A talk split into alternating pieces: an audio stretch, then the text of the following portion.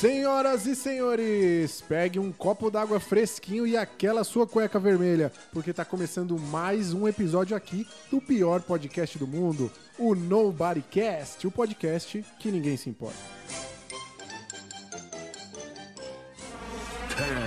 10, 9, 8, 7, 6, 5, 4, 3, 2, 1, 0.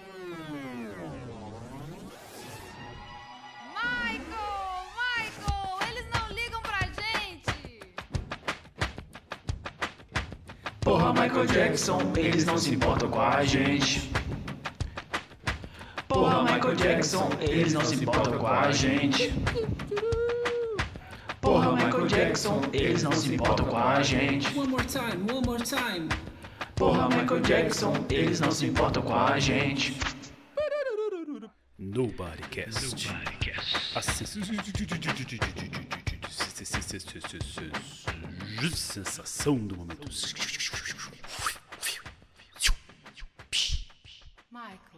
Eles não ligam pra gente. Sejam todos muito bem-vindos ao Nobodycast, o podcast que é mais aleatório que aquela foto do Júnior em uma banheira de miojo. Mesmo assim, você tá aqui sempre, jogando muitos minutos da sua vida no lixo. Então, já que não tem mais perspectiva pra vocês, ajuda nós aí, segue o nosso podcast aí na sua plataforma favorita, avalia ele, manda pra três amigos pra gente fazer aquela pirâmide de chorume e segue a gente lá no arroba NobodyCastBR. A gente posta lá a agenda do mês, nossas indicações, é uma bosta, você vai adorar. E sem mais delongas, eu gostaria de convocar eles, as criaturas que habitam essa terra infértil chamada Nobodycast. Apesar de vocês acharem que aqui tudo é bagunça, começamos sempre por ele, beneficiado aí pela ordem alfabética. O idoso sábio do Nobodycast, que pode até ter as respostas que você precisa, mas vai guardar elas pra assistir você se fuder. Caio César! E aí, galera, é, estamos aqui hoje movidos na força do ódio para poder entregar para vocês esse pedaço de chorume que é o Nobodycast. Sejam É bem-vindos. Hoje, a juntar a energia toda da galera aqui não dá 10%, eu acho. Hoje o negócio tá complicado. Mas a, a arte precisa acontecer, né? O show tem que seguir. E por isso que eu vou chamar ele em seguida aqui, o trovador do Nobodycast, que anda de taberna em taberna entoando canções que ilustram os grandes feitos desse podcast, que no caso é nenhum mesmo. Igor Lima! Fala galera! Eu tava muito animado porque esse podcast ia falar de quê? De Sandy Júnior, maior dupla que esse país já conheceu. É verdade. Até eu ver o filme. Agora não sei mais o que dizer. É um, é um mix de sentimentos indescritível, realmente.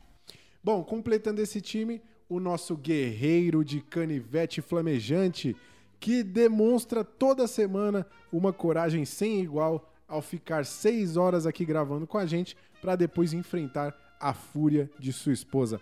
Jonathan Luiz! Fala, seus perde tempo do caralho. Como é que vocês estão? Ah, estamos aqui com o tempo perdido, Tamo né, aí, cara? né, mano? Cara, eu Como acho diria que o poeta Renato Russo, né? eu acho que o o filme que vamos discutir futuramente aí foi um momento muito crítico na minha relação com o Nobodycast, que eu finalmente consegui me ouvir ao assistir o filme. Ficava uma voz no meu, no meu cérebro falando assim: E aí, seu perde tempo do caralho? Ou você tá, você tá perdendo mó tempão vendo esse filme aí, hein? Ou sério, que tu vai ficar vendo esse filme aí? Enfim, foi, um, um foi ali um momento de crise entre eu e as várias vozes que habitam a minha cabeça, onde uma falou mais alto do que as outras vozes. Sim. Mas enfim, terminei o filme, eu acho que eu terminei. E vamos aí Eu discutir tô na dúvida também, cara, porque assim, até onde eu vi não parecia que tinha acabado, não, assim. Eu tô na dúvida também. Mas vamos aí, vamos aí. Como o Carlos falou aí na, na força do ódio, na. Enfim, acho que. Nada mais é do que um episódio sobre nostalgia barata, que é o que o Nobodycast é muito bom em fazer, né? Exatamente, Exatamente. exatamente. A gente vai usar o apelo dessa dupla para falar sobre um filme completamente irrelevante, mas que tenho certeza que vai dar bons cliques e é isso que a gente quer. É. E também, claro, eu, Roari Moraes, eu sou o mestre dessa partida infinita de RPG, colocando nossos personagens em situações impossíveis de vencer apenas pro deleite aí dos nossos ouvintes. E eu decidi começar aí seguindo essa temática porque hoje, meus amigos, seremos transportados para um universo mágico, um mundo de fantasia onde você não encontrará nem água, tampouco lógica alguma. Mas antes, você sabe, né? A gente tem aquele momento onde a gente tenta compensar o universo aí pelo bocado de merda que a gente vai falar logo logo, em uma tentativa de que o karma nos poupe. Então confere aí as nossas indicações da semana de coisas muito fodas pra você assistir, lembrando sempre que você pode pular caso esteja cagando pra nossa opinião. Na descrição do episódio você encontra o tempo certinho onde começa o tema principal. Bora lá então. Esse é o momento. Pô, galera, então, eu tô numa semana mega estressada aqui na vida normal, né? Trabalho, as coisas. E eu percebi que eu nunca indiquei uma coisa que eu gosto muito. Que eu acho que talvez o pessoal aí de casa nem deva saber que eu me amarro tanto, que é sitcom. A galera tem gente que tem preconceito, né, com sitcom. Sitcom não tem graça, sitcom, tá- sitcom é umas piadas tudo formulado e tal. Quem fala Mas isso tá errado. É, eu, eu gosto bastante. Eu poderia indicar aqui as clássicas, que quando eu falo sitcom, todo mundo já vem três na cabeça, provavelmente ali. Chaves. Não vou, não vou mencionar para não tomar galinha. Tá mas vou, vou, vou mencionar sitcoms mais antigas, sitcoms que eu, que eu vi ali no começo da adolescência. É, e uma delas, inclusive, estou revendo agora e estou achando maravilhoso. Obviamente é datado, porque tudo tem o tempo, enfim. Mas a primeira que eu vou indicar é Will and Grace, série que começou em 98. Parece que ela tem 10 temporadas, ela tinha 8 temporadas na época, e aí rolou um revival e tá rolando mais 3 temporadas aí nos últimos anos. E, cara, eu fui. Eu, eu lembro de assistir alguns episódios quando eu era adolescente. E agora tá disponível no Prime. Fui lá assistir de novo. E é divertidíssimo. Os personagens são divertidíssimos. É a série estrelada pelo Eric McCormack, McCormack e a Deborah Messing. E basicamente a história são dois grandes amigos, né? A Grace e o Will. Só que, e- que vivem juntos, né? E, é- e a série é muito interessante porque o Will é gay. É, e a série fala muito sobre essa questão do cotidiano, tipo, homosse- do homossexual e tudo. E obviamente ela generaliza algumas coisas, uma série antiga, datada, mas eu acho que ela foi muito importante pra época pra poder quebrar alguns estigmas e tudo e tipo principalmente pra poder é, criar uma empatia, né? Tipo, para as pessoas poderem ver o, o- acompanhar a, a vida, né, e tudo do- das pessoas e ter, ter alguma empatia.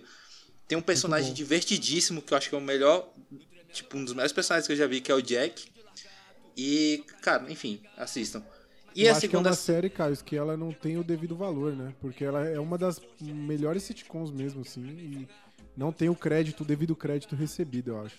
Justamente. Boa, boa lembrança. Cara, é importantíssima, dado o tema também, inclusive. E a outra série que eu vou indicar, essa, tipo assim, não, não tem um tema tão importante assim, mas eu acho uma série engraçadíssima, que é Scrubs. Uma série que Cara, começou, nunca em, do- vi, velho. Começou em 2001. Eu acho que ela tem 7 ou 8 temporadas, mas só vale a pena, tipo, as seis primeiras, enquanto tem o personagem principal, que é vivido pelo Zach Braff. E. Porque depois ele sai. É tipo. Não, mentira, não vou falar o nome da outra que eu tomo galinha, é, galinha aqui. Mas. é, é, é assim, enquanto o cara tá lá, cara, é divertidíssimo. E aí, assim, eu super recomendo essas duas séries, porque. É o tipo de coisa que eu assisto assim, é 20 minutos um episódio, você pega, se você tá com tempo, ah, mas tô cansadão, só quero assistir alguma coisa antes de dormir, 20 minutinhos você mata um episódio, a história segue, você ri, tipo assim, é engraçado, te distrai. Não tô, não tô indicando nada aqui pra galera ficar estressada ou com a cabeça cheia, é pra relaxar. Muito Ô, bom. Caio, gostei muito de você da forma sucinta como você falou. Vou tentar aqui também trazer dessa forma. Essa semana foi muito difícil pra mim, trabalhei pra caralho. Mas assim, aqui em BH foi feriado é, é, ontem e eu não sou religioso, mas queria agradecer aí a Santa que proveu esse feriado, que eu não faço a menor ideia de quem seja. É uma das variações aí de, Nossa Senhora. Isso é Obrigado. ótimo. Igual o dia do evangélico aqui em Brasília, que é feriado também. É, pois é. Porque eu peguei uma folga na segunda e fui o quê? Visitar minha família. Estamos na pandemia, estamos na quarentena, mas né, chegou a hora que a gente tem que ir lá visitar a família. Aproveitei e levei a minha, minha namorada, excelentíssima Juliana. Passei aquela vergonha, mesmo com quase 40 anos de idade. Eu passei a mesma vergonha que eu imaginei que eu ia passar com 15. Então isso aí não muda. Chegando lá, fui ligar a televisão, tinha um gato net lá para ver um filme e vi um, é, que, anunciado lá o filme Odisseia dos Tontos. Não pude assistir porque não fazia parte do pacote. Para mim não faz sentido que se você tem uma, uma televisão gato, tinha que ter tudo incluído, mas não tinha. Pois é. Não vou indicar esse filme porque eu não assisti, mas por falta de um assunto melhor para dizer, eu vou indicar dois filmes do Ricardo Darim. Porque Odisseia dos Tontos é um filme que tem Ricardo Darim e tem Chino Darim, que é o filho dele. Então isso por si só já é um filme maravilhoso. Você me confundiu aqui, eu não sei se eu solto galinha em você ou não. Por via das dúvidas, Não, eu não não indiquei, eu só É. comentei que eu ia assistir, não consegui, Entendi. por conta do gato net lá. soltar. Você passou o dedo na cobertura do bolo só, você não comeu o É, bolo. eu só, eu só fiz que ia fazer, mas não fiz. Então lembrei aqui, pô, vou indicar então dois filmes do Ricardo Darim, que é Meu Muso, Homem Maravilhoso, eu acho que vocês também compactuam da, da, Sensacional, sensacional. da delícia, né, que é esse homem. Aproveitando para falar aqui do cinema argentino, né, nossos hermanos aqui, vizinhos. Então eu vou indicar dois filmes. Um deles chamado XXY, que é um filme de 2007. Cara, fantástico, não sei se os senhores conhecem. É um filme que trata é, é, de, de uma... Eu, eu vou chamar de menina, porque é, né, é como ela se identifica ali, o, o gênero dela que nasceu ali com, com, com os dois sexos, né, por assim dizer, como a gente chama de, de hermafrodita, enfim, e aí temos várias nomenclaturas para isso. Não vou me ater a dizer o jeito certo, porque corro o risco aqui de ser julgado, né, e, e com, certeza, certeza. vou estar errado. Mas enfim, trata de uma forma muito bonita, cara, de, assim, muito sensível, né, da vida dessa, dessa, dessa criança, né, que, que ia passar ali por uma cirurgia por conta dos médicos, mas os pais preferem é, é, quase que escondê-la, né, ali no, vilarejo pequeno no Uruguai. É um filme argentino, mas se passa no Uruguai, para que para conseguirem lidar com a situação. E o filme passa por tudo isso, cara. Passa pelas dores, né, dos pais, da própria Alex, né, que é, que é, que é a menina ali no caso. E aí mostra de uma forma muito bonita um relacionamento de, de um, de, um, de um menino adolescente que vai se encontrar com ela e eles se apaixonam. E, cara, assim, é é um dos filmes mais bonitos que eu vi sobre o tema. Trata sem ser clichê, sabe? Sem ser panfletário, sem porra nenhuma. Mostra as dores que, que passaria uma pessoa que tem, né, que tem essa, essa questão de estar ali é, se reconhecendo enquanto menina, mas sexualmente ela tem os dois, as duas genitálias, né? Então trata dessas questões todas. Muito foda, velho, muito foda. Eu sou apaixonado por esse filme, indico aí. Tem na Netflix, apesar da gente não estar recebendo nada pra falar, tá lá. E aí eu vou fazer uma ligação aqui. Esse filme de 2007, vou ligar com o filme de 2017, né? 10 anos depois. Foi uma boa ligação, não foi? Foi excelente. 10 anos Parabéns. depois. Obrigado aí. Tem dois e tem sete, tá ligado? Não é? Acho que tem, tem tudo a ver. Não, tá, tá certo. E mais do que isso, tem o Ricardo Darim, que é um filme chamado Neve Negra, que é de 2017. Não sei se os senhores tiveram aí o prazer de, de, de assistir. Nunca ouvi falar também, mano. Cara, maravilhoso, maravilhoso. É um filme que trata de. de, de- o, o- o- o Ricardo Darim é um personagem que tem uma família que mora mais distante então, e ele não tem convívio com eles. E aí o pai dele né, vem a óbito, e aí ele vai lá e ele tem que encontrar com o irmão, e é um irmão problemático, né, que tem algum problema mental, uma coisa do tipo. E aí você começa a descobrir que na verdade o irmão é vítima da família. Nossa, cara, é foderástico. Tem assassinato, tem intriga de família, tem, sabe, é aquela coisa que você acha que é, mas no fim das contas você descobre que, que não é. O filme vai te levando por um lado. Não chega a ser um plot twist, mas ele vai te levando a acreditar numa coisa, depois ele te desvia para um outro caminho e, e volta, cara, maravilhoso, é um suspense assim, com mistério e tal, e super indicado. Neve Negra, não vou me estender mais do que isso. Por favor, assista e fala pra gente. Fiquei Boa, curioso, garoto. hein? Parabéns. Você acha que eu fui bastante sucinto, Carlos? Não, tá ótimo. Conseguiu. Próximo. Foi bom, foi bom. Como sempre aqui, né? Pegando a rabeira do Igor, Opa, É, eu vou trazer aqui duas indicações que. Uma coisa que eu sempre venho levantado aqui nas animações, né? Fugi semana passada, mas voltei de novo. Eu acho que quando a estética ela trabalha em função da narrativa, é o casamento perfeito com animação, saca? Acho que quando a, a estética ela vem como um elemento que amarra tudo, é como se fosse o laço da caixa de um presente, de um filme de animação, é quando a estética está em prol da narrativa. E eu venho com duas indicações que eu acho que fazem muito bem esse serviço. É, a primeira delas é Com Amor Van Gogh, de 2017 Nossa, maravilhoso, velho. que Muito bom. tem a direção da Dorota Kobiela e Hugh Velkman. Hugh Jackman. Não, Hugh Velkman. É isso. Cara, o que que é... Eu lembro que esse filme saiu e ficou um hype fudido em cima desse filme. E eu sou um cara que eu tenho um, um leve bloqueio com hype. Não sei se vocês têm, eu tenho um bloqueio com hype. Eu falo assim, não, eu não vou assistir porque estão mandando. Eu vou assistir quando eu achar que é o tempo de assistir. E aí chegou esse dia, né? E aí eu falei, ah, vamos ver se esse filme é tudo isso mesmo, saca? Que o meu olhar de fora, sem ter visto o filme, ah, pra mim isso aí é tipo assim, ah, vou falar do Van Gogh e vou ali fazer ali um- uma pintura do Van Gogh. Acho que casa, né? Acho que é legal e tal. Um pensamento superficial meu, né? O filme ele trata ali, ele se passa depois do ano da morte do Van Gogh. E aí tem um carteiro que era brother do Van Gogh que ficou com uma carta que era do Van Gogh pro irmão dele. E aí, velho, o bicho tava com o irmão. com- aí o, o carteiro tem um filho preguiçoso lá. E ele entrega essa carta pra esse moleque. Pra esse moleque não, pra esse jovem adulto que ainda mora em casa. E falou assim: pô, mano, você tá de bobeira aí, velho? Faz o seguinte, leva essa carta lá pro irmão do Van Gogh lá. Que foi um, um desejo do bicho e pediu pra me levar pra entregar pra ele. E aí, velho, o, o- cara vai reclamando pra caralho, tipo assim, ah, nem curti esse Van Gogh aí, É mano. tipo o Jaiminho, né? é, sei nem, quem é, sei nem quem é esse mano, mas beleza, eu vou lá, pai, vou lá. E aí, mano, o bicho chega lá e o irmão do Van Gogh tá morto também, saca?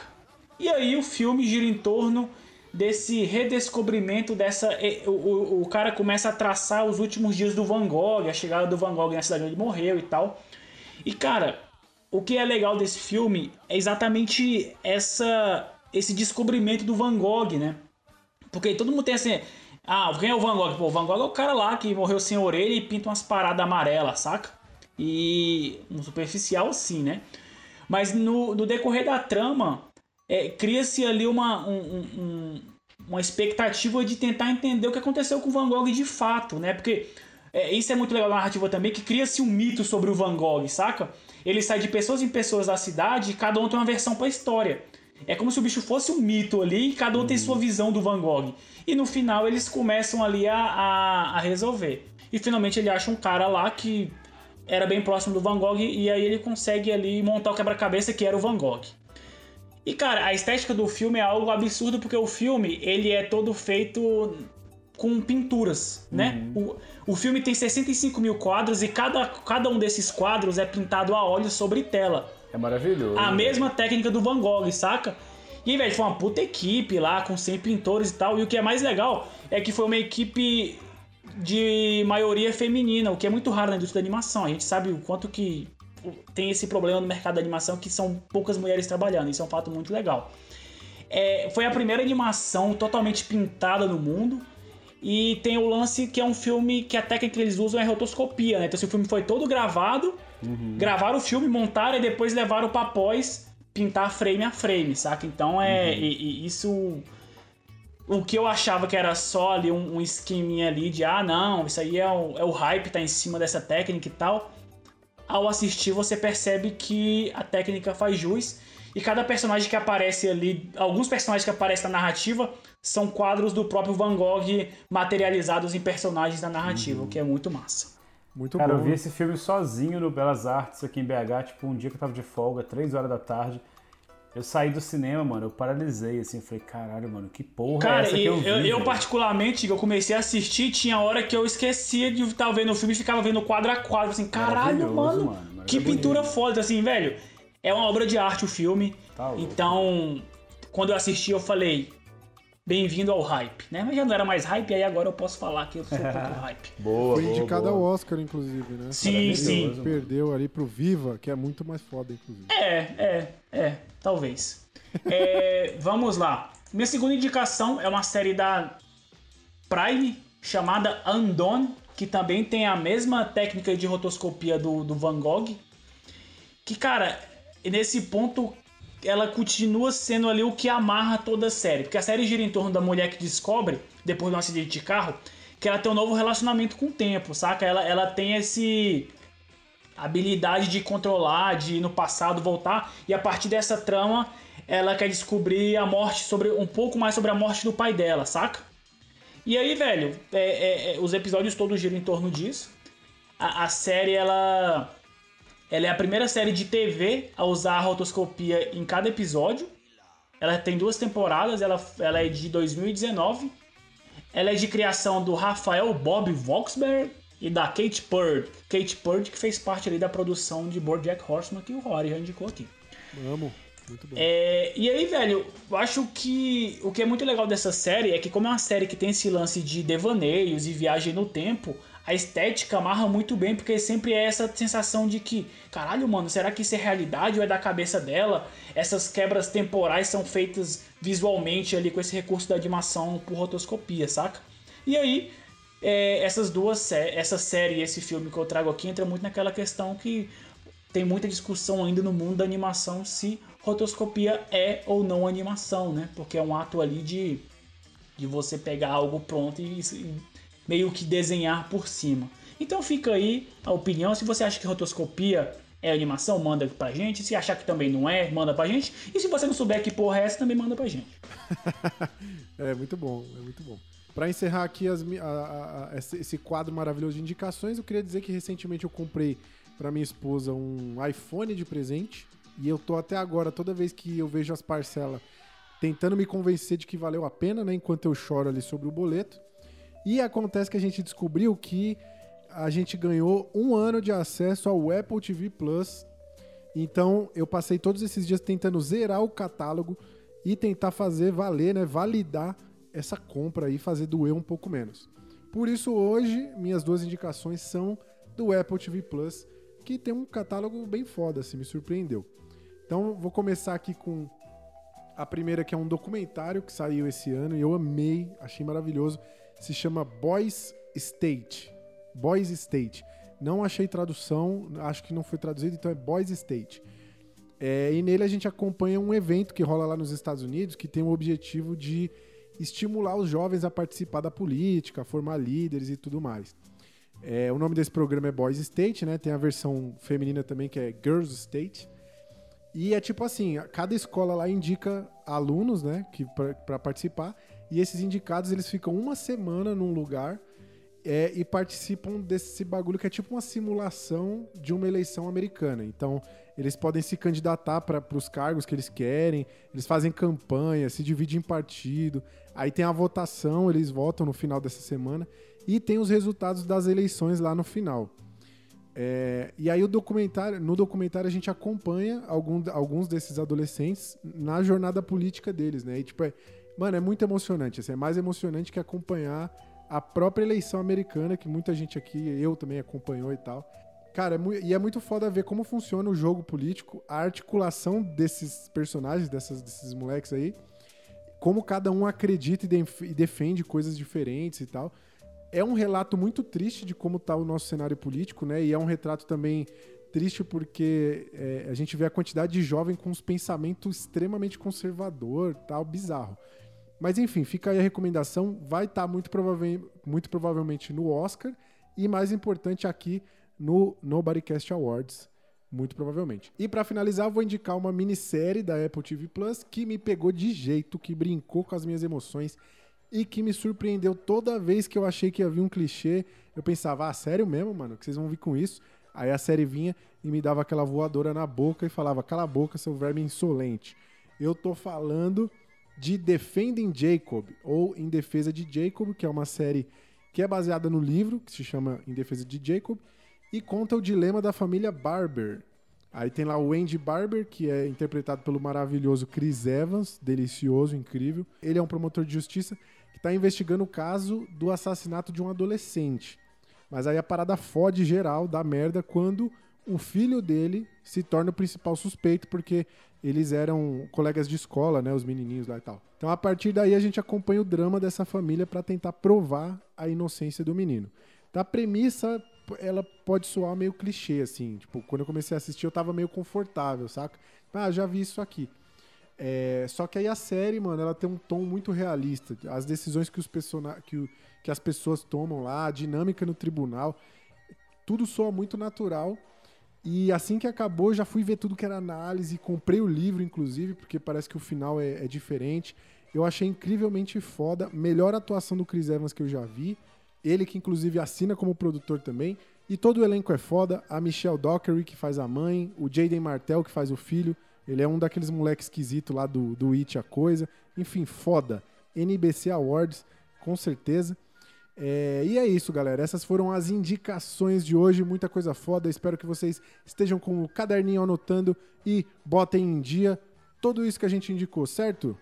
É, palmas aí, eu queria dar parabéns pra vocês, meus consagrados, porque vocês conseguiram aí dar todas as indicações com menos de 30 minutos de gravação, o que é um recorde nesse programa. Recorde Vocês estão de- absoluto. recorde Vocês estão de absoluto. parabéns e vamos focar pra mais disso nos próximos. Não Boa. podemos prometer.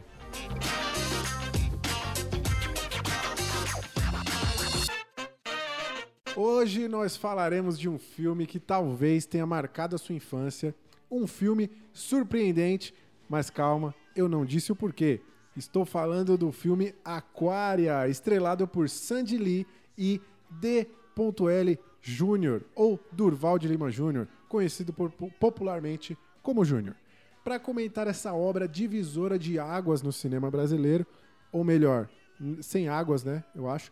Nada melhor do que trazermos uma convidada que já provou aqui que tem um nível elevadíssimo de tolerância a materiais tóxicos, como esse podcast. Ela que é a embaixadora do Nobodycast, já está no nível Imperial Diamante Plus no esquema de pirâmide aqui do NBC e que veio hoje com a única e exclusiva missão de nivelar um, um tiquinho para cima, mas não muito, a qualidade da nossa discussão. Após essa apresentação enorme, recebam com muito carinho nossa melhor ouvinte, Corina Nicolau, está de volta. Eu amei. Amei a minha Seja apresentação. muitíssimo bem-vinda. Fiquei Que bom muito que você feliz. gostou. Corina, como é que foi sua vida depois de participar de um episódio do podcast? Gente, mudou nada além. Quer dizer, não mudou Não, nada. mudou nada, já resolveu. Não, Era não, isso. É porque, tipo, tem a minha mãe, né? A minha mãe ficou muito orgulhosa de mim. Ela gostou muito de vocês. Então, mãe, né? Ô, Corina, é que Legal. mãe é mãe, né? Minha esposa ouviu só uma vez e nunca mais. E- Mas eu tenho quase certeza que minha mãe ela não terminou aquele episódio. Não, não tem como, né, Tipo, coitada? quase certeza que ela não terminou. Não, hoje rolou um fato muito engraçado, inclusive, Roara. Eu tenho que, eu tenho que vir aqui, desculpa aqui me, en- entrar na introdução, mas é que tá falando de mãe, esposa. Minha esposa virou pra mim e falou assim: enfim, a hipocrisia. Eu falei, como assim, Jane? Ela, participei de uma enquete do Nobodycast hoje. Aí eu falei, ora, ora, temos aqui então a Nobodycaster agora. Eu falei pra ela, eu falei, tre- a- três, existem três certezas na vida, a- que a, a morte chega, a idade chega e a hipocrisia também chega. Então se você não participou, um dia você participará, fica aí o meu aviso. Com certeza. Não, a- a- eu queria inclusive dizer que a Corina participou de um dos nossos episódios mais escutados, que foi o, o episódio do Pantera Negra. Que foi um legal. dos que a gente foi um dos que a gente falou menos bosta, eu acredito. Sim. Inclusive foi bem bonito o episódio. É porque eu Quem não anotava, ouviu aí, escute. E Corina, muito bom ter você aqui de novo. Obrigado mais uma vez por ter aceitado aí o convite. Qual, que é a sensação de voltar aqui? Porque cometeu o Gente. erro uma vez é tudo bem, agora duas vezes. eu tô muito feliz por ter voltado nesse episódio, vocês não estão entendendo. É sério. É sério. Quando o Caio me ligou, me mandou mensagem, eu falei, é óbvio. Sandy Júnior, né, gente? Prioridade. esse vai ser um. Ô, Corina, se um você me dá a liberdade, eu queria te pedir um favor, né? Eu vou, vou chamar de favor, mas você pode chamar do que você quiser. Pode ser uma súplica, talvez. Você é uma das poucas. Assim, a gente tem dados, a gente trabalha aqui é com informação.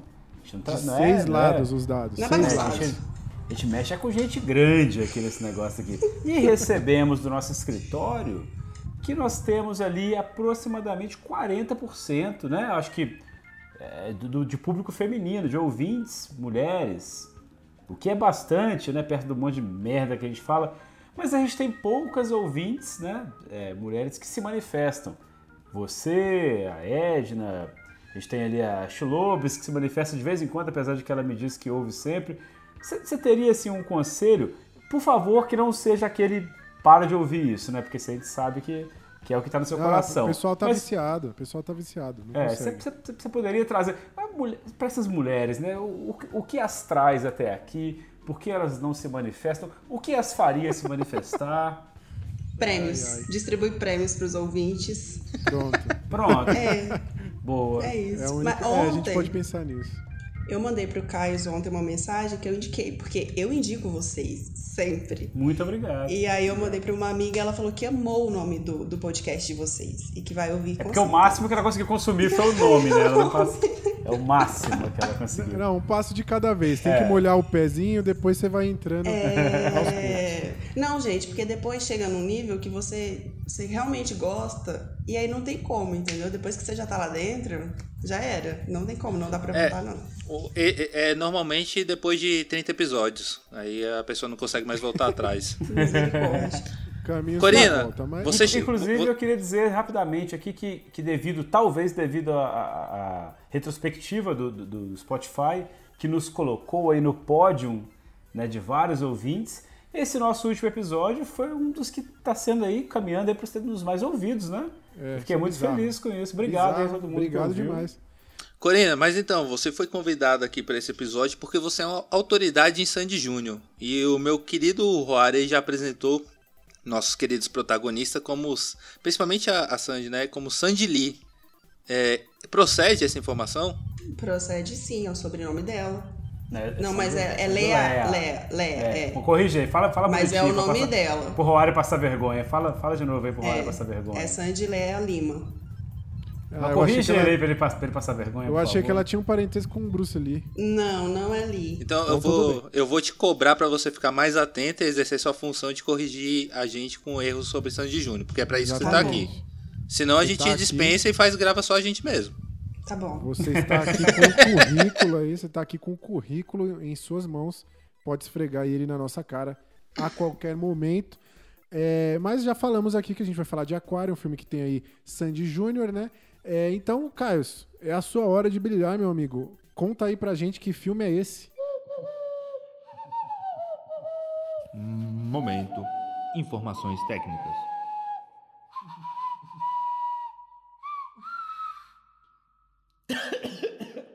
Aquário é um filme de 2003, dirigido pela Flávia Moraes, roteirizado também por ela, junto com Cláudio Galperi. É, o filme teve um orçamento aí de 10 milhões, mas aí eu tenho que ressaltar aqui eh, junto ao nosso ouvinte que não dá para comparar com os orçamentos dos outros filmes, porque esse é o primeiro filme brasileiro que a gente está. Sim. É verdade. esse é o primeiro filme brasileiro que a gente está discutindo aqui no Nobodycast. Então, 10 milhões se trata de reais. Isso dá o quê? Uns 3 dólares hoje? Então, tipo. A, a com- a comparação, por exemplo, Birdemic, que foi filmado com menos de 10 mil dólares, teve mais dinheiro para produção. Então não dá para comparar muito. É, dados de bilheteria afirmam que o filme fez 10 milhões de reais. Então eles gastaram 3 balinhas e ganharam 3 balinhas de volta. O bom e Pra poder- velho 0 a 0 A nota do IMDB desse filme é de 3,2, que, tá, que configura ali uma, uma, uma nota que realmente coloca ele num hall de um filme Nobodycaster para ser discutido. Sim, sim. No entanto, no Google, ele tem 88% de aprovação, que mostra o quê? Que o fã brasileiro, que é a única nação do, do mundo que vai ter interesse nesse filme, né? Tipo, é um fã que tem. que, que, que vota pelo coração, né? Os fãs de Sandy Júnior vão lá em peso dizer que gostam desse filme. 88%. Porque só faz sentido gostar desse filme pra quem é fã de Sandy Júnior. Opa, acho que eu tô me excedendo aqui. E a, a última nota que eu tenho aqui é a nota de audiência do Rotten Tomatoes, porque todos os outros sites de críticas ninguém assistiu esse filme, não tem nota nele em lugar nenhum. Então a gente tem 18% de audiência, de aprovação da audiência para esse filme no Rotten Tomatoes, que só para constar aqui é o segundo pior filme em termos de avaliação da audiência do Rotten Tomatoes que a gente já conversou, só perdendo para o Filho de Máscara. Então a audiência, a audiência do Rotten Tomatoes só considera o Filho de Máscara pior do que o Aquário. Tá bem acompanhado, tá bem Tá bem acompanhado, o acompanhado. filme. Aí, ô Caio, eu queria agradecer aí pela sua descrição técnica dessa pérola do cinema nacional. Mas antes de entrarmos de fato na análise do filme, a gente tem uma tradição aqui que eu gostaria que o Jonathan é, é, cumprisse. Agora é o momento do Jonathan. Diz aí, Jonathan. Vamos lá, a frase pra esse filme é, né? A frase ali, essa menção honrosa do filme é Dick, Dick, Jai, Dick, Jai, Pavoy. Acho que é a melhor fala desse filme. Eu Acho que é um momento emocionante, porque. A frase Ô, que eu- eu- resume É porque a única coisa que fez esse filme ter público foi Sandy Júnior. Sandy Júnior precisa escrito demais. junto. Não precisa. Não É, precisa. vamos, vamos, vamos discorrer no, no, no decorrer do episódio, porque, como eu falei assim, é, a única coisa que atrai esse filme é, é uma frase como essa: Dick, Dick, Jai, Dick, Jai, pra pra mim é a melhor letra deles, inclusive. Eu queria fazer só um pequeno adendo aqui, um parênteses talvez, chame como quiser. É, eu, eu tive aqui a rica oportunidade, eu diria assim, de trazer esse filme para discussão, né? Que aqui a gente trabalha com democracia, aqui no Nobodycast talvez não pareça, mas a gente trabalha com democracia. E, e eu optei por trazer esse filme por dois motivos. Primeiro, para valorizar o cinema nacional. Segundo, porque eu queria ver o Júnior sem camisa de novo.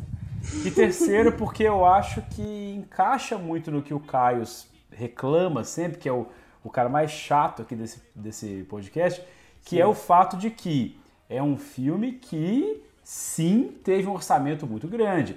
Comparado com filmes eh, gringos, talvez não, mas comparado com filmes nacionais, teve orçamento grande, teve Sim. produção, Teve investimento, teve profissionais da área trabalhando. né? Eu Logo acho que- filmes, o caralho Hoje vai ter, muito, vai ter muito argumento que a gente usou aqui no Nobodycast no decorrer desses outros filmes que vão cair por terra hoje. hein? Pois é, Entendeu o então eu trocadilho acho- cair por terra? Ah, entendi, peguei, peguei. Cara, Sai, otário. Por respeito ao Caio, que é uma pessoa que eu admiro muito, não sei porquê até hoje, mas admiro muito, a gente trouxe, eu, eu, né, eu quis trazer esse filme, porque não tem o que falar, cara. Esse é o filme que merece estar aqui. Com É um certeza. filme que tinha tudo, certeza. tinha protagonistas maravilhosos, tinha grana, tinha apoio da Globo, tinha mídia, tinha o caralho a quatro. E essa. E será que deu certo? Mas ó, É, antes- vamos ver, antes- vamos ver, né? Vamos ver, vamos ver. Momento análise do filme. Antes da gente iniciar os comentários aqui, eu queria só é, contextualizar para o público que está ouvindo e por acaso não teve oportunidade de assistir. é, a sinopse aqui do filme diz o seguinte: ó, após constantes agressões à natureza, a água do planeta está praticamente esgotada. E os jovens Sarah e Kim, ao lado de seus amigos, tentam encontrar uma forma de obter este bem tão precioso e indispensável para a sobrevivência da humanidade. Então temos aí um filme sobre um futuro distópico, né? Sim. Cara, eu, eu, tenho, eu tenho que começar de cara com uma, com uma parada que, assim, isso me pegou muito no começo, tipo assim, de surpresa. Foi surpreendente o começo desse filme, porque o nome do filme é Aquaria, mas podia ser muito Mad Max da Disney ou, ou Fury Road com crianças e música. Muito, mano, muito. Porque, total. cara, a, a primeira, vamos lá, a gente, não, a gente não vai fazer cena a cena desse filme pro, pro ouvinte já ficar relaxado aí, que a gente não vai tratar cada, todas as minúcias do filme hoje.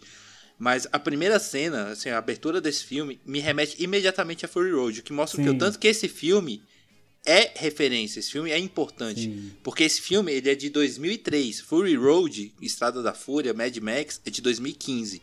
Um dos melhores filmes já feitos na história da Terra. Maravilhoso. Ouso dizer. E eles começam exatamente do mesmo jeito. Cara, eu fiquei de cara. Porque os dois filmes, primeiro, tem, você tem um monte de notícia, tipo de.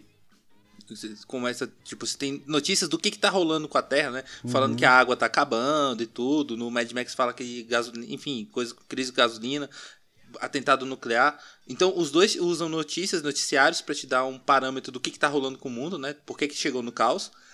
E os dois cortam pra um lagarto de duas cabeças. É Isso eu achei incrível, velho. Só, que- só que a gente tem um problema que, assim, a- o que, que eu penso desse filme? Esse filme, ele foi feito pra Disney, né? Tipo assim, ele, ele tá no Disney Channel, no Disney Plus hoje, né? Então, assim, ele é uma obra que tá no, no, no catálogo da Disney. E por estar no catálogo da Disney, obviamente, você não pode ter algumas coisas, tipo... É, corpo, sangue, violência, essas coisas, né? Então, é, E no Mad Max a gente tem tudo isso. No Mad Max você pode ter o que você quiser. Qual a impressão que eu tenho? Esse filme tinha potencial, foi podado pela censura. Sim. E aí o George Miller foi lá e fez o filme que poderia ser feito de Aquária se não precisasse da censura. Porque, ó, uma reclamação que eu vou, eu vou trazer Ô, aqui eu várias acrescento vezes. mais um ponto, Caio. Eu acho que Falou bem. Mad Max bem, é o que é porque ele não teve a obrigatoriedade de colocar Sandy Júnior como protagonista. É justo, É. é, justo. É, ju- É, é justo verdade. porque Sandy Júnior chama a- a- o público, mas eu vou trazer problemas de ter Sandy Júnior no elenco lá Tem na frente. muitos, cara. Tem Mas an- muitos. antes, nenhum. an- antes disso, eu vou abordar um, um ponto aqui que vai ser recorrente nesse episódio também, que é o problema de Aquário é eles desperdiçam proteína. Ô, Caio, rapidinho, deixa eu só. Os caras não cuidam da água, Caio. Sabe cuidar da proteína do filme, porra? Não, eu queria, eu queria só complementar uma parada que você disse, na verdade, que eu queria falar um pouco sobre essa introdução, que é o cientista, né? O cientista dando entrevista e contextualizando como é que tá a situação do planeta. Eu fico muito puto, mano. Eu acho muito preguiçoso esse bagulho aí. É tipo, todo, todo filme de zumbi, qualquer filme, mano, é TV, jornal passando, olha, o mundo está assim. Eu, e, e- e só pra citar aqui, que o pessoal não sabe, mas é, quem explica o que está acontecendo com o planeta é o professor Cesarino Altenori. Então acho que essa informação é relevante aí para nossa para nossa discussão. Tá, continuando aqui no meu argumento sobre o desperdício de proteína, que eu acho que ele lá, permeia fiquei o que difere a Aquária de Mad Max.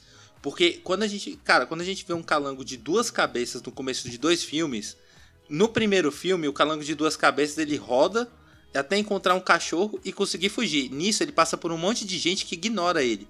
No Mad Max, que está no mundo apocalíptico, e aí ele me passa essa ideia, a primeira coisa que o, Ma- que o Max faz é matar o calango e enfiar na boca. Ele come o calango cru, tira do chão e come. É um Porque Mad, sushi de calango. Mad Max não desperdiça proteína. Mas por que, que eu tô apontando esse ponto? Porque, assim, é, eu imagino que deve- devia estar no roteiro, saca? Tipo assim, um calango, tipo, velho, um calango de duas cabeças, tipo, numa, numa terra que tá todo mundo sem, sem água, com fome e tudo. Tipo assim, não ia andar muito. Mas aí vem aqui, não, pô, mas é um filme da Disney. Não pode ter uma, a galera comendo um calango, saca? Tipo. Sim. E aí, tipo, eu acho que.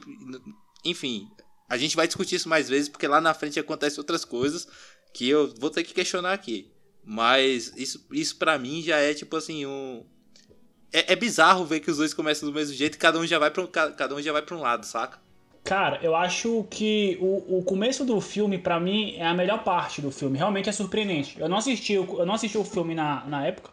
Assisti agora porque fui obrigado por esse podcast. Desculpa. É, Mas o começo dele é realmente surpreendente, saca? Eu acho que eles tra... apesar de todos esses clichês, né, que o filme não tem nada de original, isso é um fato. Então eu acho que nem isso nem cabe discutir, porque o filme é mais do mesmo. Mas o ele tem uma introdução muito boa, mano. Tipo assim, ti- dado esse ponto, né, de tipo assim, ah, é é um mundo pós-apocalíptico onde é contextualizado por uma notícia de jornal. Não, tudo bem. Saca? Mas ele tá na mesma prateleira dos outros. Então assim, o começo do filme pra mim é o, é o melhor pedaço assim do filme porque ele ele vem com um CG massa ali, vem com ambientação maneira, que eu acho que é um dos pontos fortes do filme, é a ambientação, acho bem legal, saca? Eu acho bem feito. Eu, eu, a galera, a gente tem que dar parabéns, né? Porque acho que eles filmaram isso na.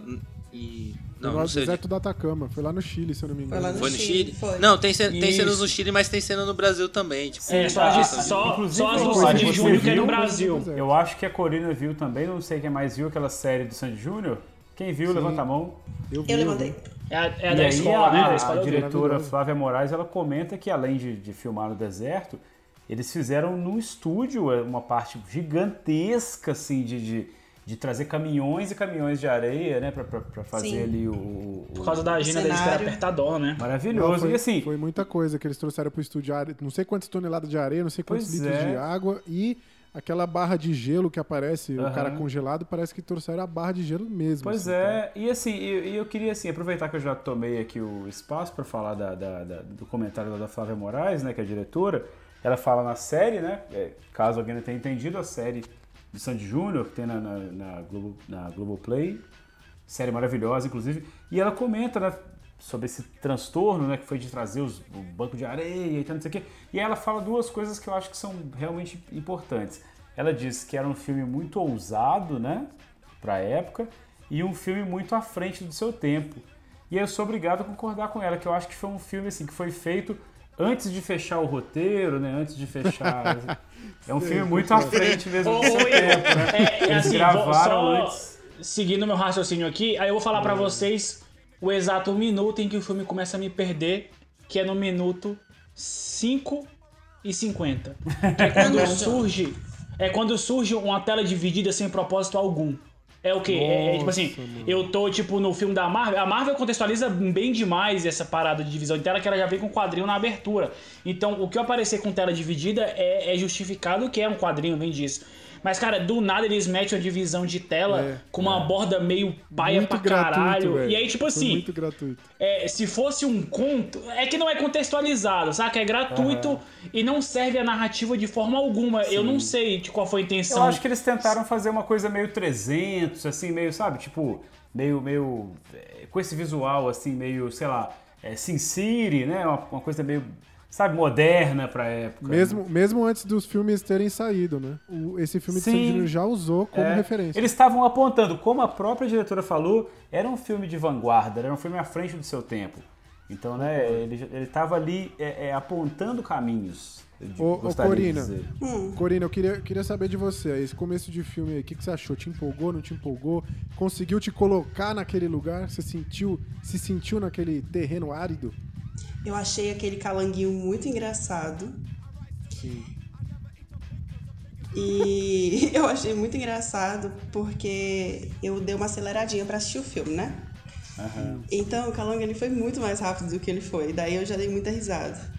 Mas eu gostei. Corina viu o filme em um X e meio, só pra Eu constar. assisti, eu assisti. Eu gostei do Eu acho que foi o que assim. trouxe mais ritmo pro filme, né? Talvez por isso você tenha gostado. Ô, ô, eu acho que é o melhor esquema, velho. O lance da velocidade resolve muitos problemas no filme. Sim. Mas vocês não gostaram do início, daquela parte que mostra a família, que você começa a entender o que, que tá acontecendo? Porque assim, não tem diálogo ali, né? É só imagem. É, ô, ô, ô, Corina, eu você tá achei assim. dentro. Ó, rapidão, rapidão, antes de gente seguir, eu só queria fazer um questionamento sobre o calango que tá sendo muito falado aqui. Que, velho, não sai da minha cabeça na hora que eu vi. Eu queria saber, será que ele mama? Caralho. Ai, que desgraça. Eu Pô, acho que mas daria assim, um trabalho da pe- porra, duas cabeças, mamãe. Enfim, segue, bola que segue. Ô, Jonas, já porque você voltou no, no Calango, eu só precisava comentar. Velho, eu achei o Calango bem animado pra um filme brasileiro de 20 anos atrás, velho. Sim, sim. Sim, Isso sim, É sim. bom, é bom, é bom. Tipo assim, tem, tem uns efeitos no filme que são grotescos. Só que, tipo, assim- tipo assim, quando você, tem, quando você tem um orçamento de 10 milhões e você tá fazendo um filme que vai ter efeito especial, você vai ter você tem que decidir onde você gasta e onde você não gasta. E aí, por exemplo, com- obviamente eles falavam, vamos gastar no começo do filme, na abertura, e aí depois passa 5 minutos você já não tem mais dinheiro pra gastar, porque o calango tá bem feito, mas o resto. O resto é uma bosta, né? Tem coisa Mas assim, a ruim. Corina falou dessa coisa da família, né? Ali daquele momento bonito. Cara, a impressão que eu tive, de verdade, assim, eu, eu, eu vou confessar aqui que eu, que eu indiquei o filme, mas eu não tinha assistido ainda. Eu me senti como se eu estivesse vendo, assim, aquele filme bíblico da Record, tá ligado? Nossa, velho! Uma parada Não, meio. Total, total. Uma- total. um visual, uma ideia assim meio Mad Max, um visual meio Star Wars, mas focando mais naquela parte ali da caravana da coragem, tá ligado? Assim, parece que eles pegaram aquele visual ali. Eu me senti Cara, assim, mas, mas cara. Isso, isso que vocês levantaram tem, tem uma ambientação legal, saca? Eu acho que um dos trunfos do filme é que ele. Enfim, eu tenho, eu tenho coisas boas pra falar, tá, gente? Eu tenho só coisa ruim pra Sim, falar, não. Sim. Ele tem uma ambientação boa, Tem, saca? Tipo assim, tem, tem. ele cria. Eu acho que inclusive é uma cena até bem coreografada ali. Achei porque tá no escuro, não deu pra ver muita coisa. Então acho que resolve, saca? Uhum. Mas é- é- o começo é muito bom. E aí, tipo assim, quando eu comecei a criar essa conexão, vem um outro ponto que eu vou levantar quando chegar lá. Cara, eu gosto do figurino do filme, saca? Eu Eu, acho que eles mandam. Sim, é legal, bem legal. Eles Eu fazem. acho a tipo estética assim, muito bonita. Não- é, então, tipo, o figurino. É, é, que vocês o falaram filme que. ganhou o prêmio de fotografia, né? De tanto que assim, é eficiente. A parte técnica do filme é eficiente, saca? Sim, tem, tem, tem, tem, umas, tem, tem alguns takes que realmente parecem coisa de novela, saca? Mas tem, tem muita coisa, assim, uns takes que são bonitos, o, o figurino casa muito. Que a galera, vocês vocês falam de ambientação, mas tipo assim, porra, você tem, imagina, você tem um puta cenário e tem um figurino bosta, saca? Tipo Sim. assim, não, velho, o figurino ficou. Sim, fica isso maneiro. ajuda na ambientação também, né? Essa, É. essa composição bem feita de, de cenário e, e dire- e figurino, né? O design, todo o design de produção, eu não vou dizer que ele é impecável. Tem algumas coisas que dá pra gente criticar, a gente vai Então, falar no, de- no decorrer. E- mas aí que eu vou falar, saca? é Porque, tipo realmente assim, bom. parte do figurino pra mim é a maquiagem, saca? Tipo assim, e maquiagem inclui cabelo. E uma das reclamações que eu tenho, tipo assim, o figurino às vezes é bom até demais e tem uma maquiagem que é perfeita demais, no sentido de. Não é. Tipo, eles estão num mundo pós-apocalíptico e tá todo mundo bonito. Aí eu acho que desanda, Cara, eu saca? reparo muito nisso também. Tipo, sobrancelha feita, unha feita. A Sandy tava com a unha É. feita perfeitinha. É, eu acho que A Sandy com o Ah. blushzão, assim, ó, bonitão na É, cara. uma sobrancelhinha desenhada bonita, a- não tinha um fio de a, a cabelo. Rey de Star Wars, velho, ela tem uma, ela tem uma aparência, é, ela, ela, ela é uma menina bonita, bem arrumada, só que velho, você percebe ali que ela tá no meio da bagaceira. Então, véio, você vê ela suja direto, tá ligado? Com, com o rosto sujo e tal. E a Sandy aí vocês falaram, o filme todo ela tá impecável no ponto de cantar, no ponto de Ai, cantar. maravilhosa. A qualquer momento, a qualquer é momento. perfeita, perfeita. Irei jogar um. Irei jogar um. um, um- um- como é que é o nome da porra lá, velho? Bumerangue. Não, Bumerangue. não, bumerangue. Irei jogar o bumerangue, velho. É, é, é uma performance. assim, quase rola a câmera lenta toda a da Sandy, mano. Ô, mas Gente, deixa eu só é a explicar pro Sandy, nosso. Só explicar pro nosso ouvinte aqui que a gente mencionou no começo tem uma invasão. Tem um casal ali que tá com suas crianças, né? Eles moram ali naquele lugar. E tem uma invasão de umas criaturas ali, um, né? um- uma tribo, sei lá como é que a gente pode chamar. Eu vou te É o falar uma coisa que eu fiquei feliz com essa cena, porque, tipo assim, eh, começa. A gente tem ali o Alexandre Borges, né? Tipo, e a Julia Lemets fazendo o papel dos pais, né? E eles estão cantando uma canção de Niná. E, cara, isso não, acho que não- talvez não faça sentido pra quase ninguém, mas o cara toca uma música do Xamã, saca? Tipo, pra fazer a canção de Niná. Que eu nem sou fã de Xamã, velho. É a única música que eu conheço do Xamã na vida, que é Fairy Tail. E o cara toca, tipo, assim, eu fiquei, porra, o cara tocou, que massa, que doido. Então, tipo assim. Ó, e curiosidade, eu não sabia disso Pontos. não. Mas aí, assim, essa tribo entra nessa casa, né? Taca ali pau. Aliás, entra nessa, nessa aldeia ali, taca fogo Entra tudo. na minha casa, entra na minha vida. Né? Mexe Mata com minhas estruturas, sara todas as feridas. Mata aí essa- esses dois pais e a gente, então, até então não sabe o que, que aconteceu com essas crianças. A gente tem um salto temporal de 15 anos, se eu não me engano, né? Vamos lá, vamos lá. É, é, velho, esse pra mim foi. Jonathan tá a- muito puto. Foi a segunda hora que eu falei assim: ah, não, mano, sério. Ó, ó, olha, velho, eu fico. Tudo bem, mano, é uma passagem de tempo e tal, mas, cara, olha a forma como eles colocam. Eles colocam uma tela preta e uma porra de um número ali, tipo. Cara, é, é- foi a outra hora que. é foi o segundo soco pra mim no filme, saca? Ah, eu achei ok, cara. Eu achei isso de Cara, boa. não, eu acho que, sei lá, não, não, eu acho que podia, eles podiam fazer isso de N formas, assim, acho que essa é a mais barata sempre, saca? Cara, rolou uma parada aí que eu achei foda, velho. Foda. Tipo, porque quando, quando corta pra essa cena de 15 anos depois, eu falei, caralho, isso é muito ruim, velho. Que filme ruim. E aí eu comecei a reclamar do filme. Só que aí lá na frente o filme me explicou que eu que tava errado. Saca? Tipo assim, e aí e- o cara que ficar atento vai pegar outros spoilers. Mas o que que rola? Quando corta 15 anos depois. Não. Eu vou, eu vou voltar um pouco. Eu tô. O cara tá nervoso, o cara tá nervoso. É porque, tipo assim. É porque eu primeiro, antes de, antes de ir pra 15 anos depois, eu tenho que falar uma coisa que eu acho ruim também. Que a galera ataca os pais lá e mata geral sem motivo. A gente não entende por que, que eles estão fazendo isso. Isso eu acho ruim. Exatamente, Saca? exatamente. Tipo, nu- nunca explica, tipo assim, por que, que eles estão lá, o que, que eles estão pegando, o que, que eles queriam. Não explica, só rola um ataque. Beleza. Eu, eu acho que eles queriam a água, né? Não, eles estão lá pra roubar É, água. então impressão. é, a gente, a gente tem que presumir, saca? Mas não fica claro. Mas E ali beleza. fica, fica evidente o uso da arma de Chekhov, né? Sim, com certeza. Só pra trazer aqui um conceito pra fingir que a gente entende alguma coisa. Tá. Mas então, quando corta pra 15 anos depois, eu acho muito engraçado, porque assim, no começo do filme a gente tem a cena do calango e o calango corta pra uma cena no cachorro. Então parece que a gente vai ter uma escalada ali de animais até chegar no- no- no- nos principais, né? E, e foca muito tempo no cachorro. Sim. E aí quando corta pra 15 anos depois, a primeira coisa que mostra é o cachorro, que tá do mesmo jeito, 15 anos depois, saca? E aí Eu pensei, e eu pensei, pensei que a bo- mesma coisa. que É. bosta de filme. Que bosta de filme, porque que ninguém envelhece, tipo assim, como corta Sim. 15 anos, tipo, vão, vão passar 15 anos só pra poder envelhecer a Sandy, sei lá, tipo assim, só pra deixar de ser uma criança e virar um adulto, e o resto todo mundo tá do mesmo jeito, e o cachorro não envelheceu uma pulga sequer, Sim. e aí verdade. depois o... Mas depois o- explica. E depois É, isso é explica. fantástico. Isso é bom. E aí, é não, e é isso que eu achei o filme foda. Porque eu passei uma hora do filme Ah, achando agora o filme ruim. é foda. Ah, Não, não, é mas bom. isso é bom, tem que admitir as coisas boas. É. Porque isso foi pensado, cara. É, obviamente isso foi pensado. Cara, os caras não iam dar um close no cachorro no começo. Cara, eu acho que, que todo o esquema de, de lettering do filme é uma bosta, saca? Todo É esquema de, é de crédito inicial. E, cara, isso é efeito barato, saca? Tipo assim, efeito que você. Velho, enfim, velho, eu acho, eu acho ridículo. Então, tipo assim. E vale ressaltar. Eu faço a mesma crítica à Pixar, que é ali meu supra-sumo ideal de vida. Eu faço a mesma crítica em Toy Story 4, que é isso. É você usar um, letter, um lettering de, te- de, de passagem temporal, eu acho fraco. É um artifício fraco. Eu, tipo assim, não conseguir mostrar isso de uma forma visual, eu acho fraquíssimo. E ainda, velho, é uma fonte péssima.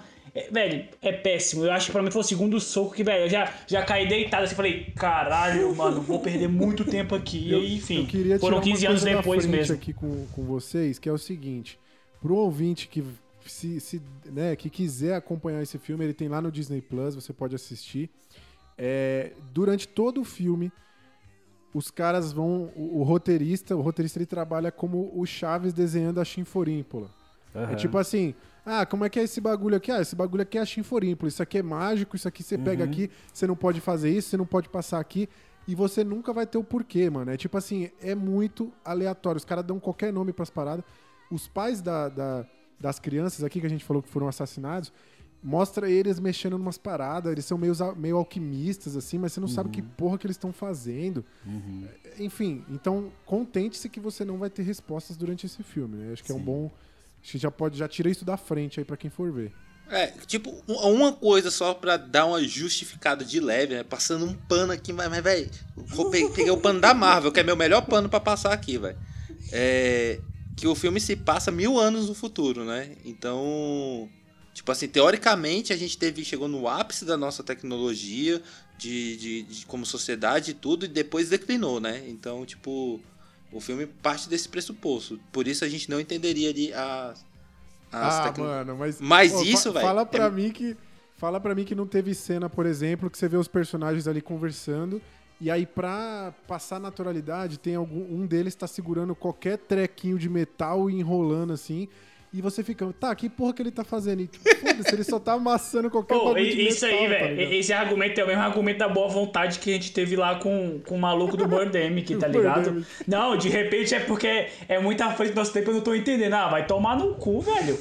Porra de Gente, argumento, mano. Vocês têm que aproveitar a experiência, não tem que ficar caçando resposta, não. Aproveitar Sandy Júnior, cantar quando eles estavam cantando, entendeu? É toda uma experiência. Ô, sabe o que eu acho foda, velho? O, o cara, o Jonathan talvez não concorde, né? Porque estudou cinema, tem esses preconceitos. Mas você vê lá um filme lá do, do, do- do Bergman, você não entende porra nenhuma, nada faz sentido. Aí você começa a falar, não, é porque ele quis brincar com a sensoriedade, não sei o quê. Aí o filme nacional não faz sentido, vocês vão falar que é ruim, é isso que eu acho errado. entendeu? Exatamente, arrasou Igor. Não, velho, o, o ruim é, o ruim é eu ter que tirar o leite de pedra aqui, hoje eu não tô afim. É basicamente exatamente. isso. Eu, eu sou a favor de que se o filme te obriga a, ser- a ter tanta boa vontade assim, acho que tem alguma coisa errada. Mano, é, é- é porque, tipo assim, vamos lá, o, o, o filme... Cara, deixa eu te falar. Você, você, como uma criança dos anos 80, 90, você provavelmente teve contato com o CD As Quatro Estações, né? Que vinha ali o Sim. inverno, né? O verão. Trocava a capinha. Trocava capinha. E o que pode vir depois das quatro estações é aquilo, aquela aridez, entendeu? É aquele esvaziamento do sentido, é aquele lugar onde você e só você pode dar sentido às coisas. Então o Sandy Júnior quis trazer isso, sabe? Nossa, isso Acho foi que É, é- é bizarro. coeso. Você tá falando que é coeso dentro da carreira de Sandy Júnior. Sim. Não, ele falou, é. que, ele falou que cada um dá o seu próprio sentido. Eu achei bonito Eles quiseram isso. esse esvaziamento do sentido, dessa aridez ali onde um terreno infértil, ele pode brotar a sua criatividade. É isso Porque aí se pra- a- Isso é papo esse de coach. Porque Isso essa- aí pra mim, ô Igor, isso aí pra mim é igual o professor de arte chegar, dar uma folha em branco pra cada um e falar a aula de hoje é desenho livre. Se for aí, eu também faço. Aí, aí é mole, né? Então cada um É, pensa a sua história é, aí. vamos- educação física, que lenda quatro dessa paixão faz sorrir faz né? chorar, bola de basquete, que futebol e de vôlei, pronto. Meu Deus do céu, ó, gente, vamos voltar aqui que tá muito, muito zoeira isso aqui, ó. É, depois dos 15 anos, a gente vai conhecer então alguns dos personagens, né? A gente vai conhecer o Kim, que é interpretado pelo Júnior Lima. A gente vai conhe- conhecer o Gaspar, que é interpretado pelo Emílio Ortiolho. E o, o Guile, né? Que é interpretado Sim. pelo Igor Rudolph. Que pra mim, já vou adiantar, o menininho aí é o melhor e o pior ator desse filme ao mesmo tempo. Sim. A melhor e a É, pior não, eu discordo filme. que o melhor é o dog. É. É, Mas o aí, cara, tá quando treinado. você vê o cachorro, aí que eu quis levan- é, jogar lá atrás. É o rolê da, da arma de Chekhov, entendeu? Quando você vê o cachorro e, o- e o tempo não passou. Oi, o que porra é essa de arma de Chekhov aí, mano? Não tava lá na apostila que tu me passou do curso que tu fez, não, mano. É porque os caras dão o close no cachorro lá atrás, meu irmão. Então, mas explica a porra da arma de Chekhov aí, caralho. É porque é o seguinte. Vai. Aqui, a gente trabalha com conceito, né? A gente não tá aqui brincando. né? A gente é gente séria. Você arrancou essa página da apostila que você me passou do curso, mano. Que eu não vi essa, velho. Caralho, Quando todo dia agora a gente vai ter que ter a explicação da arma de, Tchai- de Tchaikovsky aqui. Ó, eu sei que é o seguinte, se teve essa arma aí, o diretor fez foi socá-la no meu rabo, porque eu não vi. É, o, vocês estão zoando, velho. Vocês sabem do que se trata. Eu não sei não, fala aí. Mas o sei não, conceito é pô. basicamente Tô o seguinte: tinha uma peça, né? Uma peça teatral, e aí o, o, o primeiro personagem entrava, pegava uma arma e, e guardava ela numa gaveta e fechava. E aí lá na frente, quase no final da peça, não, não, peça do Chekhov, alguém pegava aquela arma e matava alguém. Então ficou-se é, é, é, é, colocado que seria esse conceito. Quando você mostra um elemento e você foca nele ali, ele precisa ter um, um sentido lá na frente. Ou seja, foreshadowing, no- né? Oi? O nome disso pra fãs de cinema e de grandes bilheterias, né, de blockbuster, é foreshadowing. É, também, sim. Você mostrou ali, deu close no cachorro, você tem que entregar lá na frente. Se você não entregar, aí você faz uma análise retrógrada de que foi ruim. Mas é por isso que eu falo que esse filme me surpreendeu, velho. Tipo assim, o cachorro. É, qual que é o nome do. do que eles dão pros clones? Warlock, né? Warlock? Arlock, Arlock, Warlock, uma coisa Eu não assim. consegui, eu não consegui, tipo. É, eu também não consegui entender. Discernir, saca? Tipo, é um nome esquisito, é o Warlock, alguma coisa Orloff. assim. Warlock. Vamos chamar de Orloff. Orloff, Orloff é pronto, mais fácil. Orloff. Lá na frente no filme, eles explicam que o cachorro é um Orloff, que é tipo basicamente um clone, saca? Tipo assim, ele é Isso é sintético. maravilhoso. E aí, tipo assim, e, e- e isso é uma coisa boa do filme, porque realmente, saca? Tipo, quando eu vi o cachorro, eu falei, "Sabe, esse cachorro não envelheceu, não engordou não para 15 anos, esse ca- esse ca- não aconteceu nada com esse cachorro, não faz sentido. E aí o cachorro, você descobre que o cachorro é sintético, você fala, porra, faz sentido, saca? Tipo, Não, e- sim, e isso, é, eu acho que isso, Caio, está incluso, inclusive, na ambientação do filme, que o universo é bem amarrado, saca? Eu acho que de repente eles não souberam elaborar a trama de uma forma que fizesse sentido, saca? Não, Ou que eu tivesse. não acho não, cara. Eu acho que o roteiro tá parecendo o do Mutantes, assim. sem Não, tudo bem, de caralho. Eu tô falando Cara, do. Eu tô falando do universo, porra. O universo é bem construído. É. Aí, porque tipo assim, você tem um também- universo. Vamos lá, você tem um acho, universo cara. construído. Você tem um universo construído. E aí você vai, vai, vai passear por dentro do universo pra fazer o roteiro. Ela passeou nos lugares errados. Ela colou errado, sacou? Mas esse lance que o cara está levantando tem a ver com o universo tá bem elaborado. Tem, tem justificativas. A forma linear que a história tem, que eu acho que não é linear pra caralho o filme, é que ela não soube definir a trama dela de uma forma correta. Eu É, discordo, co- cara. é como eu se você universo... fosse conhecer São Paulo, né? A gente que é mineiro, e se perdesse ali no metrô. Você pega o metrô errado, volta e vai. Aí você fala, ah, achei São Paulo uma bosta. É, Na verdade, você exato, pegou os- as exato. linhas erradas, né? Eu, eu Porque- acho é, que porque o você universo percebe, não, pô. tá, não tá bem definido. Eu acho que você fica o tempo inteiro confuso de é, onde que eles estão. É uma vila pequena, tem cidades em volta, qual que é a distância? Assim, É, eu isso eu é acho que assim, verdade. é muito, muito mal feito assim, a- essa construção de universo. As criaturas são jogadas. Eu falei do universo, não foi da cidade, velho. Cara, então, eu, eu, eu, tô, eu tô mais ou menos. Eu tô mais ou menos com o Jonathan Roário, nessa, saca? Vou tipo assim. concordar com o- você. Eu acho que eu vou. Eu acho que o Roário me convenceu a, a me desconvencer e tô com ele. Não, acho que calma, tá deixa, deixa o mal Caio falar, calma. É muito mal feito De- isso. Deixa o. Caio falar. Deixa o Caio Não, mas falar. é, é porque eu, eu- antes de tu desistir aí da sua opinião, é porque realmente, tipo assim, eu acho que tem algumas coisas desse universo que estão coesos, saca? Tipo assim, o mundo é, é, é o nosso mundo, Uhum. é pós-apocalíptico, não tem mais água, tipo, as coisas deram ruim. Essa parte deu pra entender. A geografia dentro desse universo é ruim, porque realmente você E, não é, entende. então o Caio me ajudou a voltar que eu Não, tinha pensado. sim. Eu acho que eu tô certo Ó, mesmo. acho que é a, isso, a é geografia, as criaturas, você não sabe qual que é a dinâmica dessa sociedade. O Caio é formado em aquele- geografia, mano. O Caio tem, tem tem- propriedade pra falar dessa porra. Não, por que, que os caras invadem a vila lá? Eu acho tudo, mano, é tudo muito perdido, tudo muito jogado. Porque eles queriam. Porque eles queriam Porque achar não tinha um cartógrafo, É a única palavra em português que eles sabem falar é máquina, meu irmão. Eles Vocês queriam já achar a assistiram? máquina. Vocês já viram Mutantes, a novela Mutantes? A novela Vai, Mutantes era assim, motivação não é universo, motivação é personagem. É, Não, não, você Então, tá o- distorcendo o que eu falei, ó. Eu tô falando da dinâmica dessa sociedade, mas o que eu tô querendo dizer é o seguinte: No Mutantes, quando você tava assistindo lá a novela, tinha lá o personagem principal. De repente ele encontrava o tiranossauro. Você falava, eita caralho, tem um tiranossauro na novela.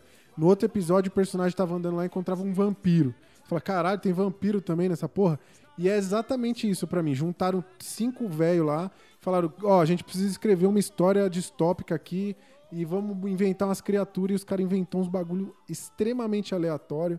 É tudo muito jogado. Essa, é a minha opinião Tem. sobre esse Não, não. aqui. Eu concordo contigo, tem muita coisa jogada aleatória.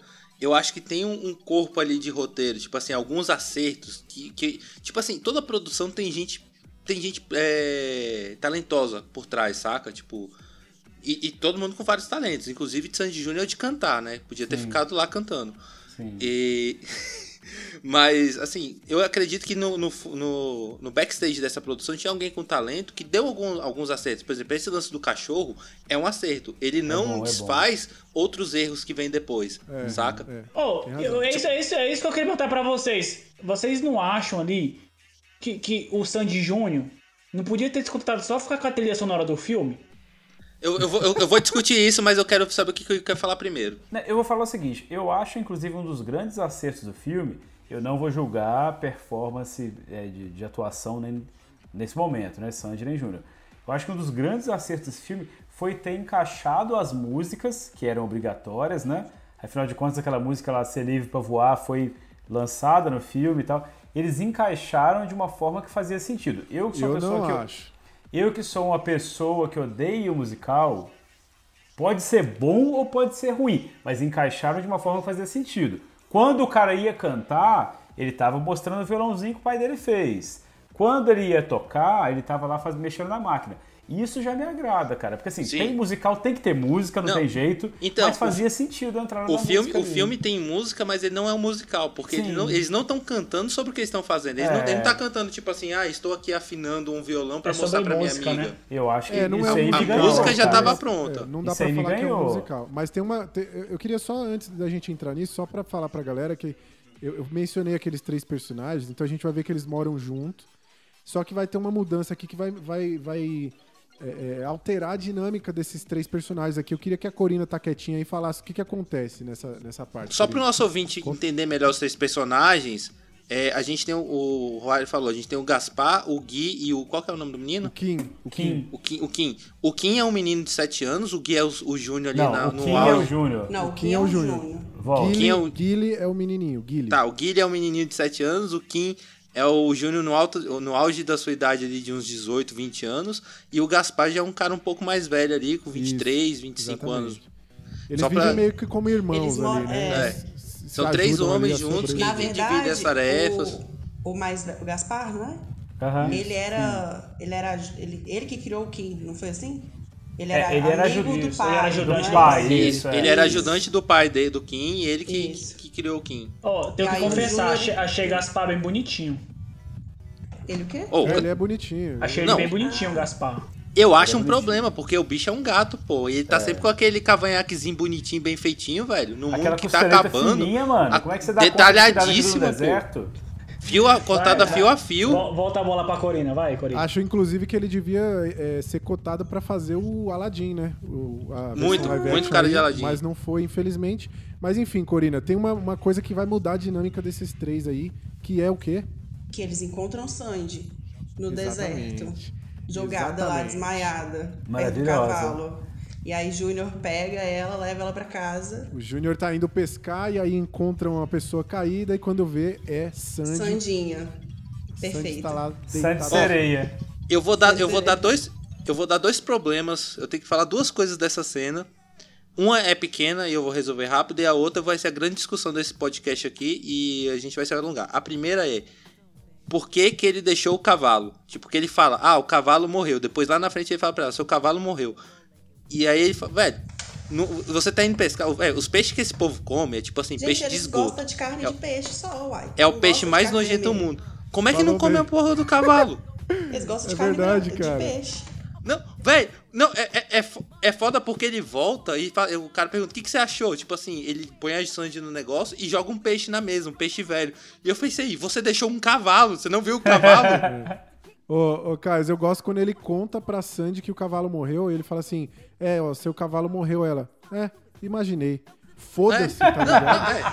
É. E tipo assim, e cara, um cavalo e- no Caralho, deserto, mano. velho? Ele tinha que morrer, é normal. E só a existência do cavalo, pra mim, eu já vejo como um problema, porque cavalo é um bicho que bebe muita água, cara. Sim. Tipo assim, o cachorro já era um problema, mas quando explica um cachorro lá na frente, eu falei, ah, beleza, esse cachorro não bebe água. Mas um cavalo, velho, tipo assim, no mundo que tá acabando, você não tem água, você criar um É. cavalo com, na água, velho, é foda. É, Mano, sabe o que eu acho maravilhoso nesse filme? De verdade? Você fraga no, no Star Wars no segundo, quando tem aquele mundo de gelo, e eles estão ali naqueles bichinhos que, que parecem um avestruz, tá ligado? Que é um. Que é, e é, um, é um trampo do caralho pra construir aquele animal, né? Sim. Aí no filme de Sandy Júnior eles fizeram o quê? Botaram os caras montados no avestruz, mano, de É, verdade, tá ligado? É maravilhoso, velho. É o efeito especial mais perfeito do mundo, que é um bicho de verdade. É, os caras estão lá montados no É avestruz legal, andando. é legal. Mas o, cê- vocês. Ficou claro pra vocês a, a, a jornada da Sandy, assim? Por que, que a, a personagem dela tá ali, caída na areia? Porque eu fiquei muito confuso com Eu isso. achei cara. muito Ela tá confuso. fugindo. Cara, cara, vamos lá. É, no começo do filme, eu, eu, eu vou, vou falar isso e vou, já vou taxar o maior problema desse filme pra mim. É a No Sarah, começo- né? Inclusive, a personagem É. se chama Sarah. No começo do filme, a gente vê a cena lá que os pais são, são assassinados e a gente vê uma criança, que na minha cabeça era uma menina. Sim. E depois a gente descobre que era o Kim, saca? Aham. Tipo assim, depois fala que é o Kim. E você fica, eu fiquei, caralho, mas eu jurava Não, que pô. era Parecia uma menina, né? Não, É uma gente, menina, gente. É uma Ela menina. encosta as costas na grade, não é aí? Então, não, uma mas, menina Não, mas mas, mas, mostra- mas quando corta é Kim. 15 anos. Mas quando corta pra 15 anos depois, tipo assim, só existe um menino, o Kim. O Kim, saca? Tipo, Ah, tá. beleza. Entendi o que você quis dizer agora. É, Então, ele assim- é aquela criança. E aí, tipo assim, eu já, eu já vi um erro ali. Tipo assim, já falei, "Ué, que porra é essa? Tá. E aí chega a Sandy, co- que nem o Rory falou, despropositadamente. E começa essa, essa narrativa de como é que é a chegada desse ser estranho nesse grupo de três homens, né? Tipo, como é que eles estão lidando com isso. E aí que eu vou taxar aqui. Esse filme, não, esse não era o filme certo pra ter Sandy Júnior, saca? Tipo assim, ser Sandy, não é que Sandy Júnior seja ruim, não é que eles sejam maus atores, é que ser Sandy Júnior pra esse filme estraga a experiência do filme. Mas Saca? Cara, conta cara. da, da- É, é o pior defeito. Não, eu vou, eu vou explicar.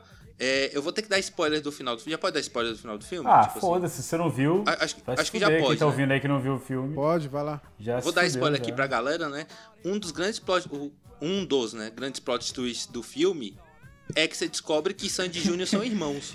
Ô, Caio, isso é maravilhoso. Só que tipo assim, velho, isso, isso é isso é foda, tipo assim, é o pior filme pra você fazer isso com o Sandy Júnior, saca? É É, verdade. Caio, exatamente. Porque, Concordo tipo, demais contigo. Porque, tipo assim, se você tivesse pego e feito uma história distópica com qualquer outro casal, você comprava essa história, saca? Tipo assim, e não precisava das músicas, e dava pra ser um filme massa. E você Sim. podia fazer um filme de Sandy Júnior cantando, tipo, no colégio, ou um filme de assalto com o Sandy Júnior cantando. Você podia fazer qualquer outra história. Mas, que- mas assim, mas que eles são irmãos desde o começo. Porque no filme, o que que rola? Eles, eles querem me vender na metade do filme que eles não se conhecem, e aí, tipo assim, rolam uns momentos super esquisitos, muito tipo assim, de, um, de um, diálogos tipo, estranhos. de- de- Aham. tipo assim, de flertar, mas não flertar, saca? Perguntar se tem namorada e umas coisas assim. E você fica. Porque não. Por isso que eu digo que Sandy Júnior é o pior casal, porque ninguém que assistiu esse filme não sabe quem é Sandy Júnior. todo Sim, mundo sabe quem é Sandy sim, Júnior. E sim. todo mundo sabe que Sandy Júnior foi irmão. E todo mundo, inclusive, só foi assistir porque sabe que Sandy Júnior é irmão. Sim. E aí você chega lá, eles colocam um pra flertar com o outro. Velho, me deu vontade de Ah, vomitar. não, Isso é cara, irmão, não, não, velho. Eu acho que não. Não Eu pode. acho, eu acho que esse é um dos trunfos do filme, inclusive. Porque é isso. O- Esse, pra mim, é o maior defeito e o maior trunfo. Beleza. Você mata um plot twist, mas você mata qualquer possibilidade de existir um conflito amoroso, saca? Porque, tipo assim, podia criar uma disputa ali entre o, o, o Barbicha e o Júnior, saca? De, tipo assim, de quem vai ficar com sangue. Não, porra, tá de boa. O Júnior tá. O Júnior é irmão. Então, é, é, cria essa, esse campo de segurança. Em momento algum eu pensei que tava rolando esse flerte, sacou? Porque eu sabia, não, eles já são irmão, então, mano, estão tendo conversas naturais ali, saca? Então ele, ele- ele- eles matam qualquer possibilidade disso e deixam ali a tensão amorosa entre a Sandy e o Barbicha lá, maluco. Então acho que pra mim é é um, foi um campo de segurança pra não chegar nem nisso daí, de ter esse, esse outro conflito que poderia ser bom, no caso, se eles não fossem irmãos. Mas quando eles botam os dois de irmão, velho, isso aí não existe mais. Você vê como o cinema é, é experiência, né, cara? A experiência ela é pessoal. Eu, eu vou jogar pra Corina aqui, né, que, que- que assim como eu é uma grande fã de Sandy Júnior. Eu tinha um incômodo muito grande em músicas tipo Vai Ter Que Rebolar, músicas tipo é, enfim, que, que, que davam a entender que tava rolando um romance entre os dois. E me deixava muito desconfortável. E aí esse filme mexeu com isso comigo, nesse momento, né, de ficar perguntando ali. Ele balançou meu coração e depois ele me aliviou. Então, assim, a experiência do filme é muito louca. Eu não sei, Corina, se você chegou a pensar sobre isso, não? Eu nunca achei que eles, na, na trajetória de Sandy Júnior mesmo, eu nunca achei que eles fossem namorados ou alguma coisa parecida. Porque tem gente que não sabia, né? Ou achava estranho, Sim, tinha, não, não, tinha eu- esse incômodo com você. Então, assim, pra Eu- mim eles sempre eu- foram irmãos. Sim, mas sendo irmãos, eles tinham algumas músicas que eles É, flertavam um com o outro. E Eu, me eu- eu entendo, incomodavam eu entendo o Igor, né? Porque, tipo assim, eu- eu- a- até pra mim que não era fã, tipo, Sandy Júnior é irmão, eu sempre soube, eles Aham. são apresentados como os irmãos. Sim. Mas, por exemplo, alguma música até, vamos lá, no, no clássico, é Abre a Porta, Mariquinha. Chiquinha. É, eles estavam como casal, né? É, é um casal, Splash é uma lá, conversa de casal, Splash. de um conversando com o outro, saca? Então, assim, é bizarro ver irmãos se tratando, assim, por mais que ele seja o eu É. lírico, né? Mas, assim, a gente releva porque a gente sabe que é só uma música. Mas quando você vê uma performance deles no palco, Uhum. tipo assim, com, com músicas que tratam desses temas, tá um, tipo assim, dançando pro outro, fler- tipo, meio que flertando. Gente, nunca senti isso no isso. filme. Cara, eu me Nunca senti muito senti. mal. Tipo em Rosca, né? Umas músicas assim que eles. que, que na performance um ficava se insinuando pro outro, obviamente. Cara, eu também nunca que, percebi isso né? não, mano. Tô, tô falando assim, da experiência Sim. minha, né? Eu sempre fiquei incomodado. Então, quando eu vi ali aquele pequeno flerte, eu fiquei, caralho, mano, vou botar os dois namorando e tal. Então, quando sai lá na frente que eles são irmãos, pra mim foi um alívio que talvez pra você não tenha funcionado, sabe? Mas pra mim foi assim, ai, caralho, eles são irmãos, sacou? Então, Mas assim, no- é a experiência No de cada filme um, eu né? senti o incômodo. No filme eu fiquei tipo, aham. tá, tá Eu rolando, eu, tô acho- doida, o que que tá Ah. acontecendo? Eu tava vendo que essa cena, tem essa cena onde a personagem da Sandy tá- pergunta pro Júnior se ele tem namorada, né? Acho que o menino fala que ele tem namorada e tal. Sim. É, é, foi, é, foi meio que uma piada, porque na época o Júnior namorava alguém famosa, alguma coisa assim. Ah, tá. Então eles fizeram essa brincadeira, mas eu acho que a gente olha com essa maldade um pouco e pega É. mal mesmo. Ela não soa É, legal. pois é, comentário. pra mim, assim, é, ficou esse incômodo, sabe? Mas, mas não, não é só. Não é, primeiro que não é só esse, essa, essa pergunta da namorada. Tipo assim, rola algumas cenas assim, tipo de, de olhares, alguma coisa assim, que dá a entender. Tipo assim, é muito sutil, não é nada muito exagerado. Mas é bizarro, é cringe, saca? De, de Uhum. ver. E eu acho que o filme ganharia muito, tipo assim, se fosse qualquer outro casal, saca? Que a Sim. gente sabe que não é irmãos. O fato deles serem irmãos estraga completamente esse plot twist pra mim, saca? Tipo, Sim, dava, é. dava pra ter, que nem eu falo, dava pra, dava pra ter feito um, fi- filme com Sandy Júnior no ápice do sucesso, cantando, é tipo um, sei lá, é, não sei, qualquer filme de, de, de faculdade, saca? De um filme divertido, uma comédia Sim. romântica, tipo, Sim. dava, saca? E com, com eles ia ser um puta sucesso e dava pra ter feito esse filme se você distópico mete ali com outras uma Isis pessoas. Valverde, um Paulinho Vilhena na época, né? Olha que filme Porra. que seria.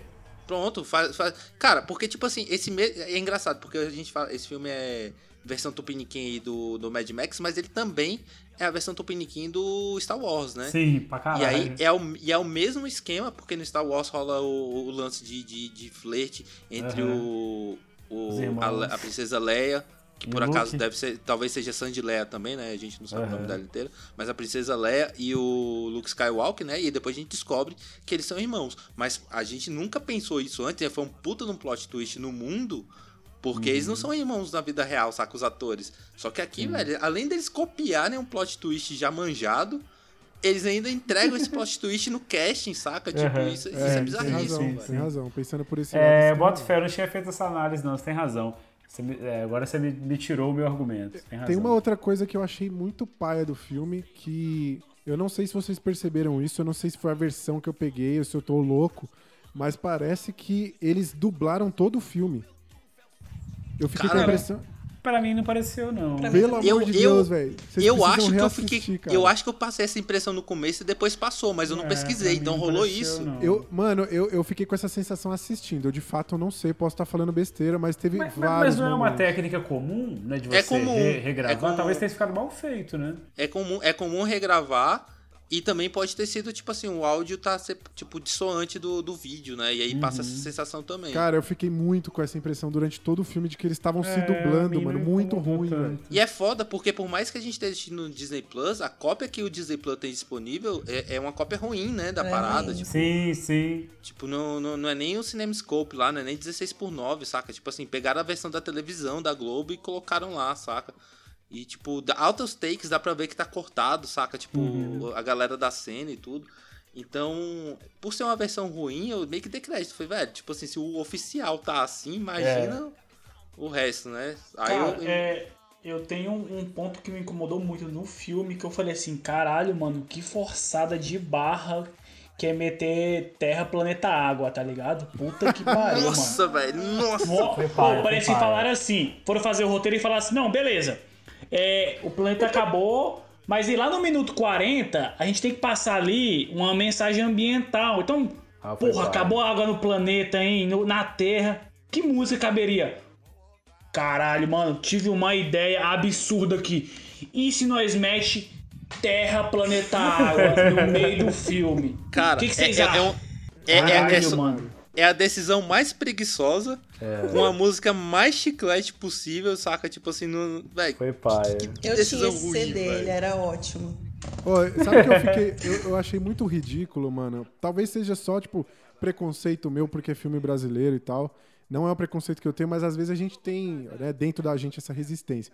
Mas aqui no filme, é, o, o personagem do Júnior, que é o Kim, ele é meio que um construtor de instrumentos. Tem uma hora que ele tá mostrando ali pra, pra Sarah, né, pra Sandy, os instrumentos que ele constrói. E aí ele fala, olha, eu tenho aqui umas partituras perdidas, milenares, que eu encontrei e tal. Beleza. muito bom. aí quando o cara começa a tocar a música, é tipo, mano, é uma porra de uns acordes normal com a Aham. música do Sandy Júnior, que, velho, eu achei Mas- muito ridículo. Mas vocês Cara, estragaram que tem uma piada Eu com cansei. Beatles? sim, eu, Eu eu Eu achei da hora demais, mano. Eu Eu achei da mandei mensagem hora. pro Caio falando, essa música deles é muito boa. Cara, eu- o, que eu uma coisa que a gente tem que bater palma pra esse filme é referência, né? Porque eles mostram É. essa partitura ali escrito, ah, adoro música dos Ba- Baileys. Baileys, Aham. é, Baileys. Dos Baileys. E aí, tipo assim, a partitura tá rasgada, você vê que comeu umas letras e é uma partitura dos Beatles. Acho que tem até um nome, acho que é Blackbird. Blackbird. Blackbird. Blackbird. Pô, É, maravilhoso, mano. Blackbird, Achei se da hora o ouvinte não conhece, por favor, pare e vai ouvir agora. E assim, cara, Eu achei é- essa- hora eu achei uma puta sacada. Isso é legal, esse, pô. Esse é um filme de referência, saca? Porque, primeiro, ó, o filme já é uma puta referência a Mad Max e Star Wars. Uhum. Agora, faz, por, por se tratar de um filme musical, é justo fazer uma referência a Beatles. Uhum. Só que ele também faz referência a uma das maiores obras de todos os tempos, que é Birdemic.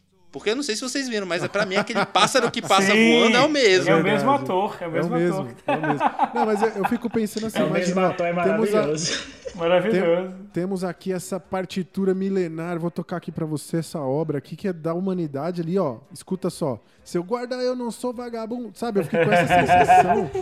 É muito É, mas aí ridículo, eles mano. quiseram meter também uma música que era que eles estavam lançando na época, né? Que é essa Libertária e tal. Quem foi no show do Sandy Júnior? eu cantei, Foi um momento. Muito bonito.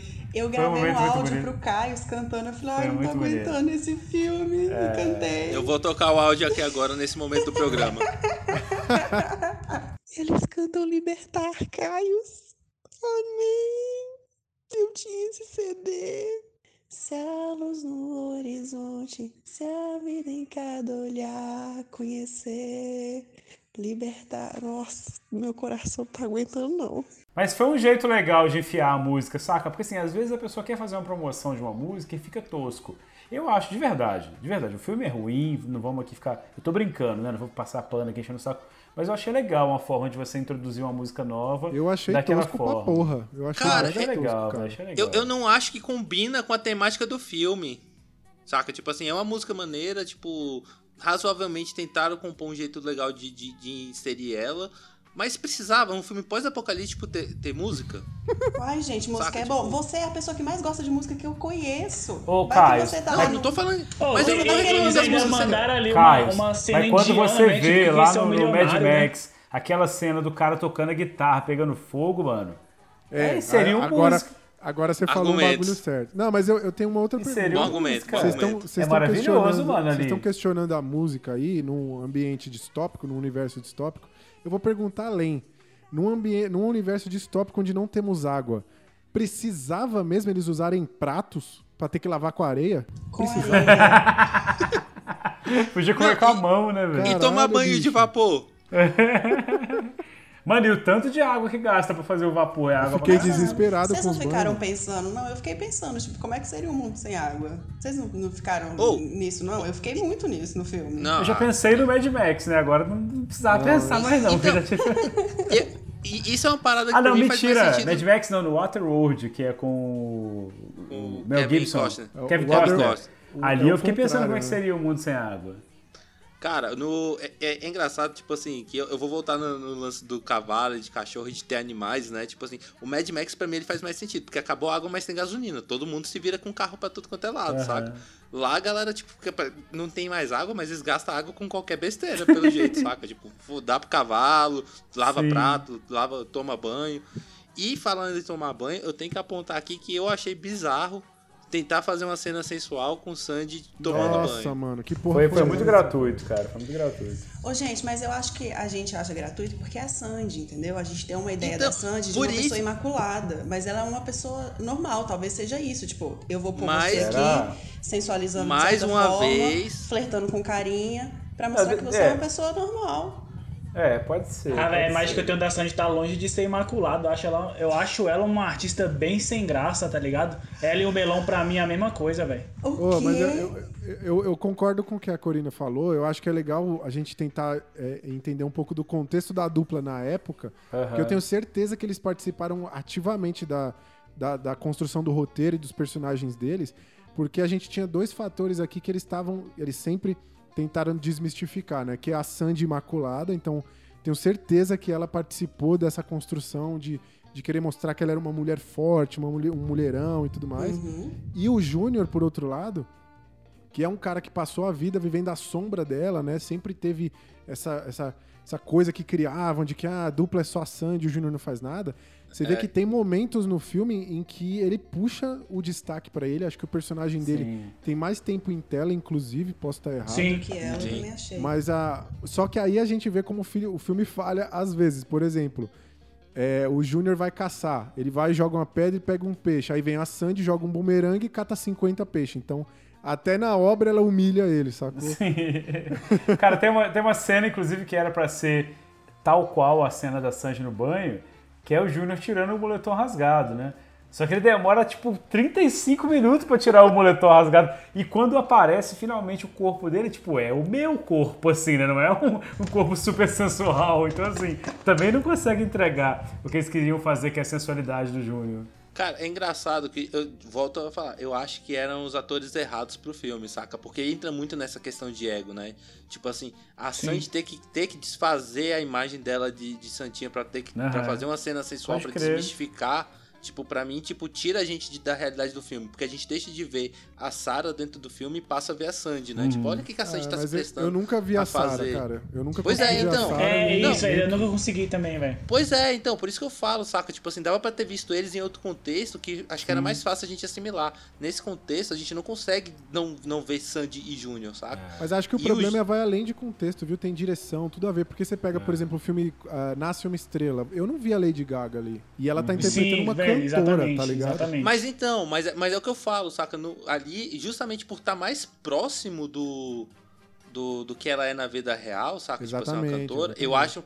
Eu, tipo assim, e- ela tá dentro de um ambiente comum dela, primeira coisa, né? E fica fácil, tipo assim, da gente, ah, ela é uma pessoa tipo a Lady Gaga. E a gente consegue ver essa pessoa que é tipo a Lady Gaga. Então, se você coloca Sandy Júnior na universidade, ah, é um, é um- são irmãos tipo Sandy Júnior, mas não é Sandy Júnior. A gente consegue aceitar. A gente- eu, aceit, eu aceitava eles como Sandy Júnior diferente, que não era cantor, na série de- deles na Globo, Sim, saca? sim. Tipo, Não, eu, falar esquecia que eles agora, eram cara, cantores. Se você pega metade desse orçamento, 5 milhões, e bota naquela escola ali, mano, você fazia um filme maravilhoso, tipo comédia universitária. Dava pra fazer um tal. Segundas Intenções muito melhor, versão brasileira, Não, Não, saca? e Ah, o- o, orçamento é muito mal distribuído. Vamos, vamos admitir Cara, aqui, porque, vamos- ó, o filme. Cara, eu vou só dar um caras- parâmetro pra você a rapidão, Sandy- Romário, do, do a orçamento. Sandy, ela fez. Calma aí, ó. Tem, foi, foram 10 milhões e a Sandy fez aula de bumerangue. Pra quê, caralho? Cara, é engraçado ter aula de bumerangue, porque, tipo assim, vou gastar meu conhecimento inútil aqui. Aquele bumerangue dela não voa, cara. Tipo, é uma chapa de metal grossa pra caralho. É um toco, velho. Bumerangue, ele tem que ser, tipo, parecendo uma asa. Ele tem uma face lisa, saca? Aquele dali não é aerodinâmico. Vai se fuder. A título de orçamento, velho, você pega essa de junho que 10, 20 anos atrás, sei lá. Eles tiveram 10 milhões de reais, velho. O Menino e o Mundo chegou no Oscar com 2 milhões, velho. Não, mas Em- aí. em você tá 2014, falando de entende? animação, é diferente. Não, né? porra, né? É diferente. É mais caro ainda, porra. É, não, pô, tem, tem mérito mesmo. Faz, Saca? faz então, tipo assim, você vê a distribuição de dinheiro como é, tipo assim. É, é isso que é um dos lances do, do filme, é isso, velho. Tipo assim, porque tem artista grande envolvido, ninguém despeja grana, saca? E foda-se a qualidade da parada. E tem uma porrada de gente muito foda no Brasil pra fazer filme, e a galera não dá grana porque não conhece, porque não vai ter apelo midiático. E aí, quando você pega 10 milhões em Aquária e 2 milhões no Menino Mundo, apesar de um ser animação e o outro ser live action, você vê a discrepância que é e é má distribuição de recurso financeiro, saca? Pra produção Cara, audiovisual no Brasil. É justamente por isso É, que eu falo que é esse filme verdade. merece estar aqui no Nobodycast, saca? Porque é um filme que teve dinheiro, que teve investimento e ainda assim é uma bosta, saca? Tipo, tem Mas tem eu acho, que, eu acho que vale a gente elogiar uma coisa aí, que é o seguinte, a gente tá falando de 2003 e esse filme foi extremamente corajoso, assim, foi muito ousado pra padrões cinema brasileiro, assim, eu acho que eles... Sim, sim, Cara, não, vamos é usar fato, chroma é key, vamos fazer um design de produção é, diferente e tal, cena de ação.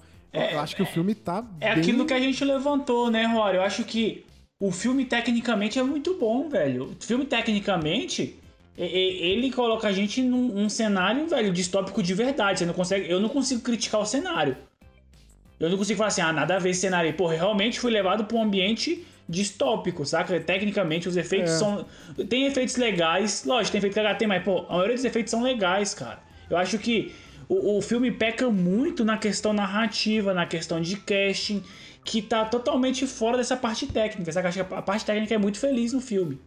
Sim. Tem, tem algumas pans, assim, tipo, de, de cenário que é, que é horrível, né? Que é onde acho que o efeito especial fica pior, tipo assim, mostra um céu esquisito, um chão que. É, assim, exatamente. que é- que é Tem umas zoado. horas que eles usaram chroma key pro céu, tá ligado? Tipo, eu achei muito esquisito, mano.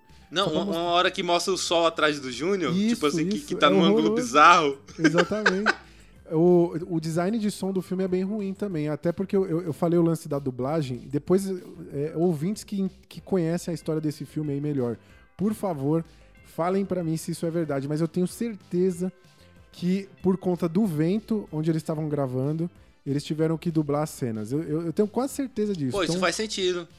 Muito Mas provavelmente. e as cenas que ficou eram no estúdio? É, não sei, não sei. Aí já não sei. Mas eu, eu acho que isso atrapalhou. Mas, ó, o ouvinte que tá, tá aí ainda com a gente, a gente tá enrolando para caramba, falando um monte de coisa. Você pode ficar tranquilo, porque depois do momento em que a Sandy chega, a gente tem bem pelo menos aqui uns 40 minutos, sei lá, que é só mostrando a convivência deles, o dia a dia deles Cara, nesse lugar. Isso que é, é um bom ponto, velho. É, depois que a Sandy chega, o filme não anda pra lugar nenhum um tempão. Nada acontece. Eu achei o filme muito arrastado. E aí chegou no final, pra resolver tudo, foi muito rápido. Foi muito sabe? rápido. E aí acabou o filme. E aí você ficou com perguntas assim, você não entendeu o que, que tava acontecendo. Cara, Exatamente.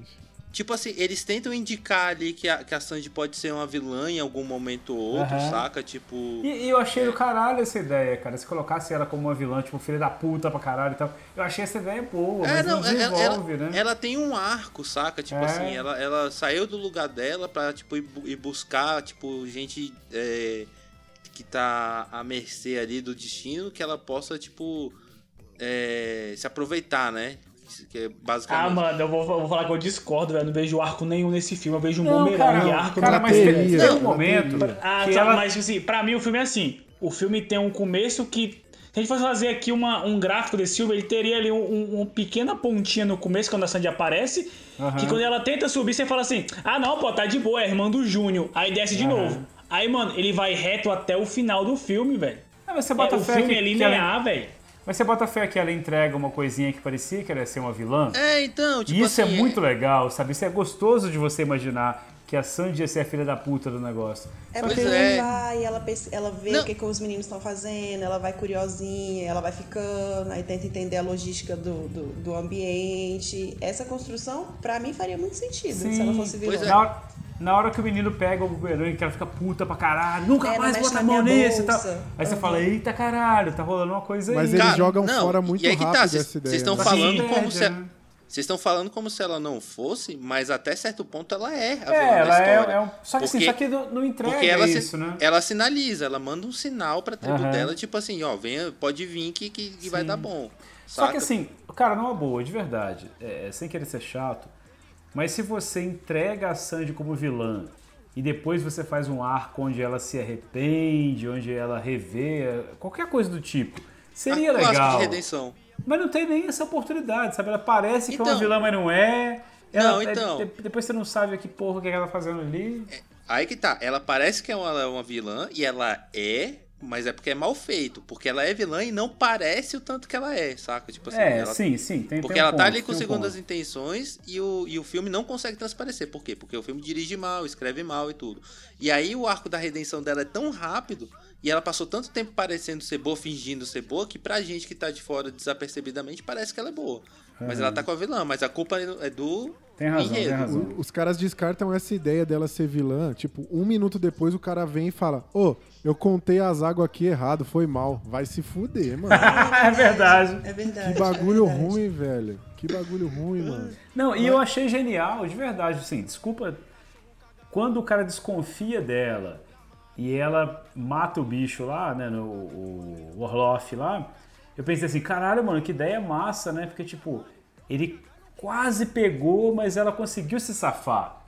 Aí eu falei, porra, essa ideia é massa, né? Tipo, o cara quase, quase, é, é, como é que se diz assim quando você desmascara, né? Você fala do cachorro? Não, Na o, o carinha da, da costeleta gostosinha lá, o... Não, porque porque que, que rola? Quando- porque pra mim, quando mata o cachorro, a sensação.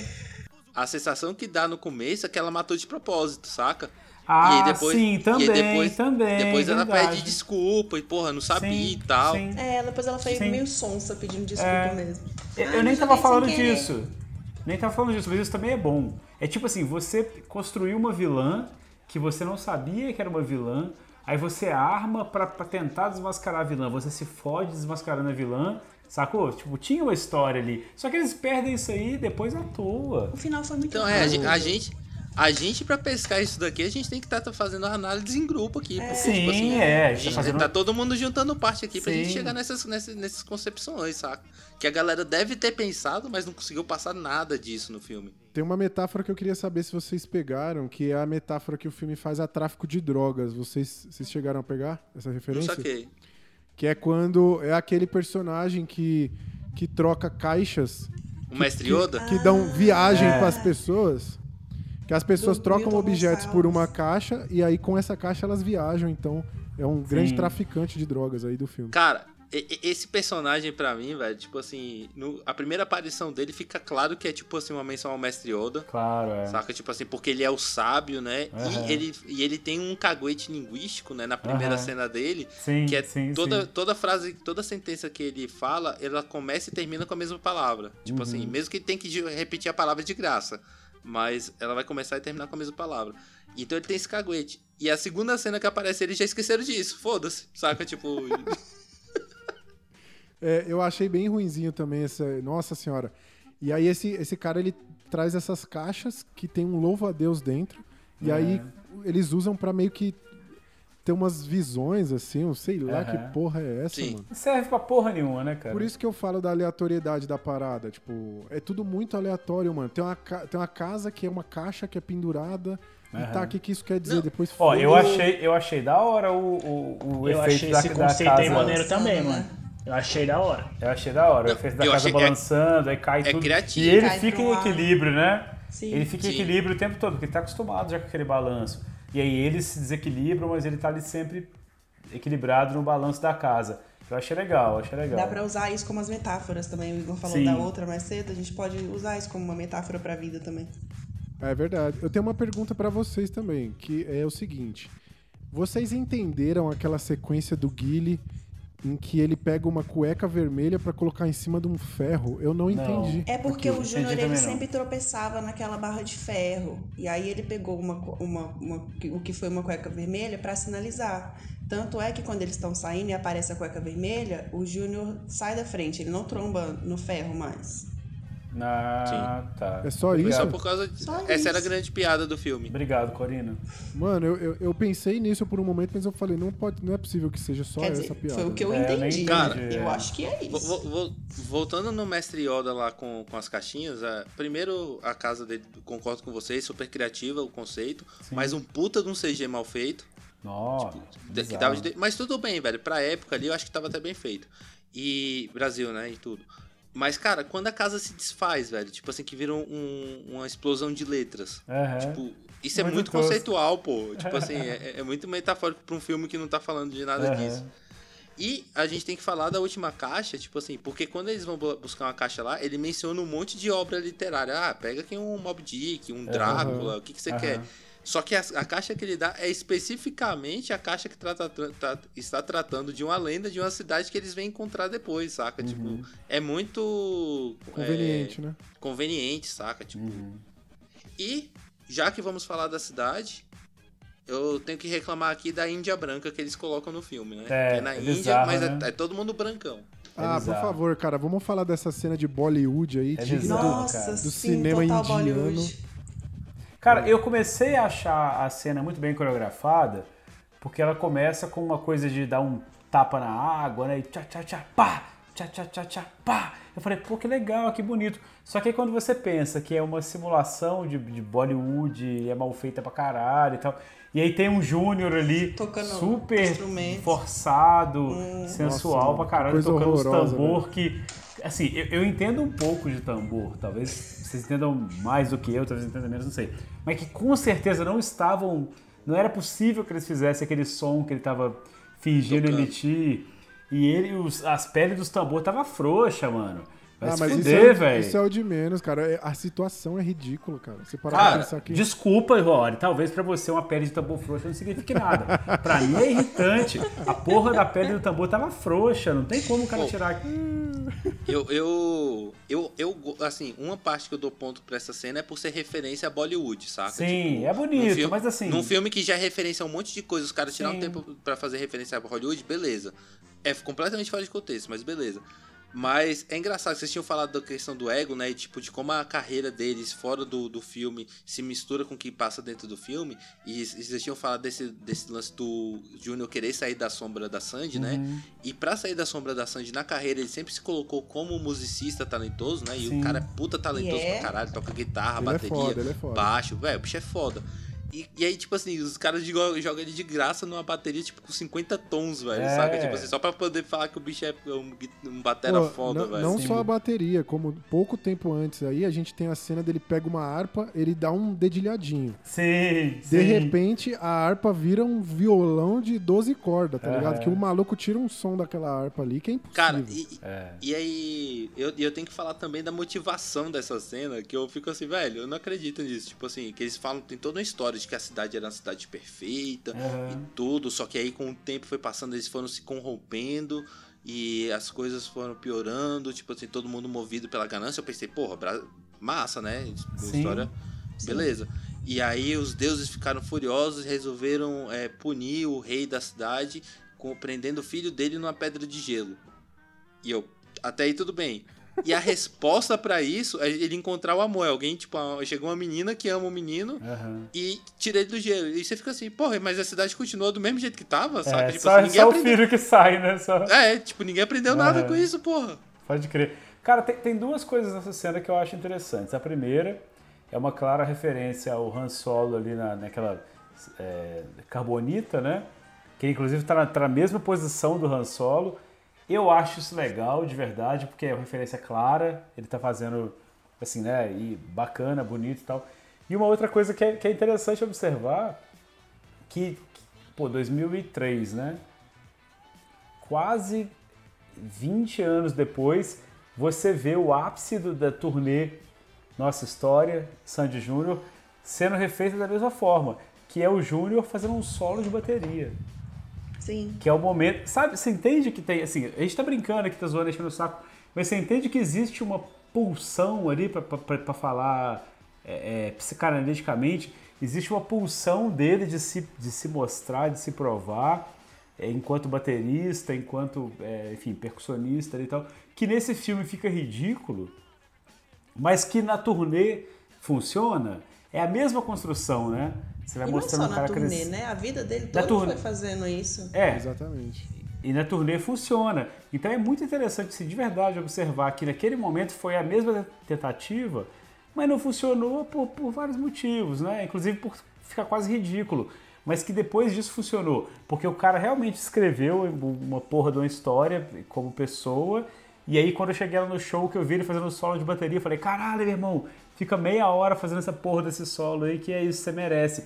Isso é muito legal de observar, sabe, cara? Que é quando você tirando um pouco do, do, do filme, porque ele se mistura muito o filme e, e- e a vida real, né? Porque você está tratando de, de- de- dos dois. Naquele momento eles tentaram fazer isso e não funcionou, porque foi um pouco forçado. E, e depois de um tempo isso funcionou. Eu acho muito bonito, de verdade. Assim, eu fiquei emocionado naquela hora porque fiquei lembrando do que eu senti vendo ele fazendo aquele solo de 10 minutos ali desnecessário do show, É, sabe? isso é, isso é bem subjetivo, porque no filme é uma grande porcaria. É, no filme é assim, uma bosta, mas é, a mesma pulsão, sabe? É a mesma ideia de falar assim, Sim. cara, tira, tira esse moleque aqui do, do, do- do segunda voz ali e bota ele como E um cara foda. ele, né? E a água tá caindo, ele tá mostrando, tipo, pá, molhado, sensual. Só que é ridículo, sabe? É, filme. é, é um filme, é um filme pra fã de Sandy Júnior. Qualquer É um que vai ver pra isso fã de Sandy fora... Júnior. Volto, vou, vou me repetir aqui mais uma vez, velho. Era, um- não era o filme pra Sandy Júnior, tá? Esse filme ia, ia se dar muito melhor se não fosse Sandy Júnior nele. E Sandy Júnior seria muito melhor se tivesse feito um filme diferente, saca? Sim, tipo, sim. Eles, eles, ter- eles teriam se apro- é, aproveitado mais pra carreira deles. Sim, Ô, sim, Caio, vou, vou aproveitar teu gancho aqui pra gente se encaminhar então pro, pro desfecho do filme, porque como eu disse, ele tem um longo, um longo pedaço aqui que é meio que mostrando o cotidiano deles, né? E Uhum. no final a gente vai pro, pro grande conflito. A gente descobre que, então, que os personagens têm aí. Eles estão há muito tempo tentando construir uma máquina que cria água, eles estão Uhum. quase que prestes ali a fazer a grande tentativa né, de, de, de botar essa máquina para funcionar. Eles estão num, num farol velho, abandonado. É, E aí, nesse momento, chega a tribo que, que tá com a Sandy, né? Então essa tribo vem ali pra roubar essa máquina, pra furtar os planos dos nossos heróis. E eu queria destacar uma cena em especial aqui, que é quando o Gaspar desce de lá de cima do, do farol, em uma homenagem clara a Monty Python. Vocês lembram aquela cena do Monty Python que o cara vem correndo e ele nunca chega? Aham, aham. Porque Pode o cara, ele fica muito tempo descendo. É Clara- verdade. claramente, eles repetiram o take, É, assim. Não tinha feito essa análise, não, é isso mesmo, velho, é verdade. Ele nunca Mas uma chega boa lá embaixo. referência. O farol é mó pequeno e o bicho nunca chega lá embaixo. Pode crer, uma boa referência. Mas aqui eu acho muito engraçado, porque chegam esse, chega essa tribo, né, com, com o vilãozão lá que a gente vê que foi quem matou os pais da, da Sandy do Júnior aqui e tal. Mataram o Chitãozinho e o. Não, brincadeira. O, o- a gente vem, eles vêm, tem uma cena meio de luta e tal, e tem um momento em que a Sandy sobe nas costas de um deles e fala: Vai, Júnior, foge. E aí, tipo, dois minutos depois, ela meio que fala uma palavra, ela dá um comando e todo mundo se afasta, assim. Se afasta Eu do fiquei cara. pensando, caralho, por que, que ela não fez isso logo? Deixou todo mundo se fudendo lá? Sim. Não entendi. Não, mas o, o comando que ela dá não é depois que. Não. Que o cara. Não. É, quando o cara morre, quando cai parado Quando em cima cai do o cara. negócio Então. em cima do cara. Do pai então, dela. e- então faz sentido porque enquanto o cara tá vivo, ela não tem voz, mas a partir do momento que ele morre, ela passa a ser a detentora, detentora Ah. da voz. Nossa, É, com, pode ó, com, com muita boa vontade eu vou aceitar esse teu É, argumento aí, cara. Invoquei- invoquei nisso, o- mas pode ser. Invoquei meu pano sagrado aqui pra, pra essa. Essa foi boa.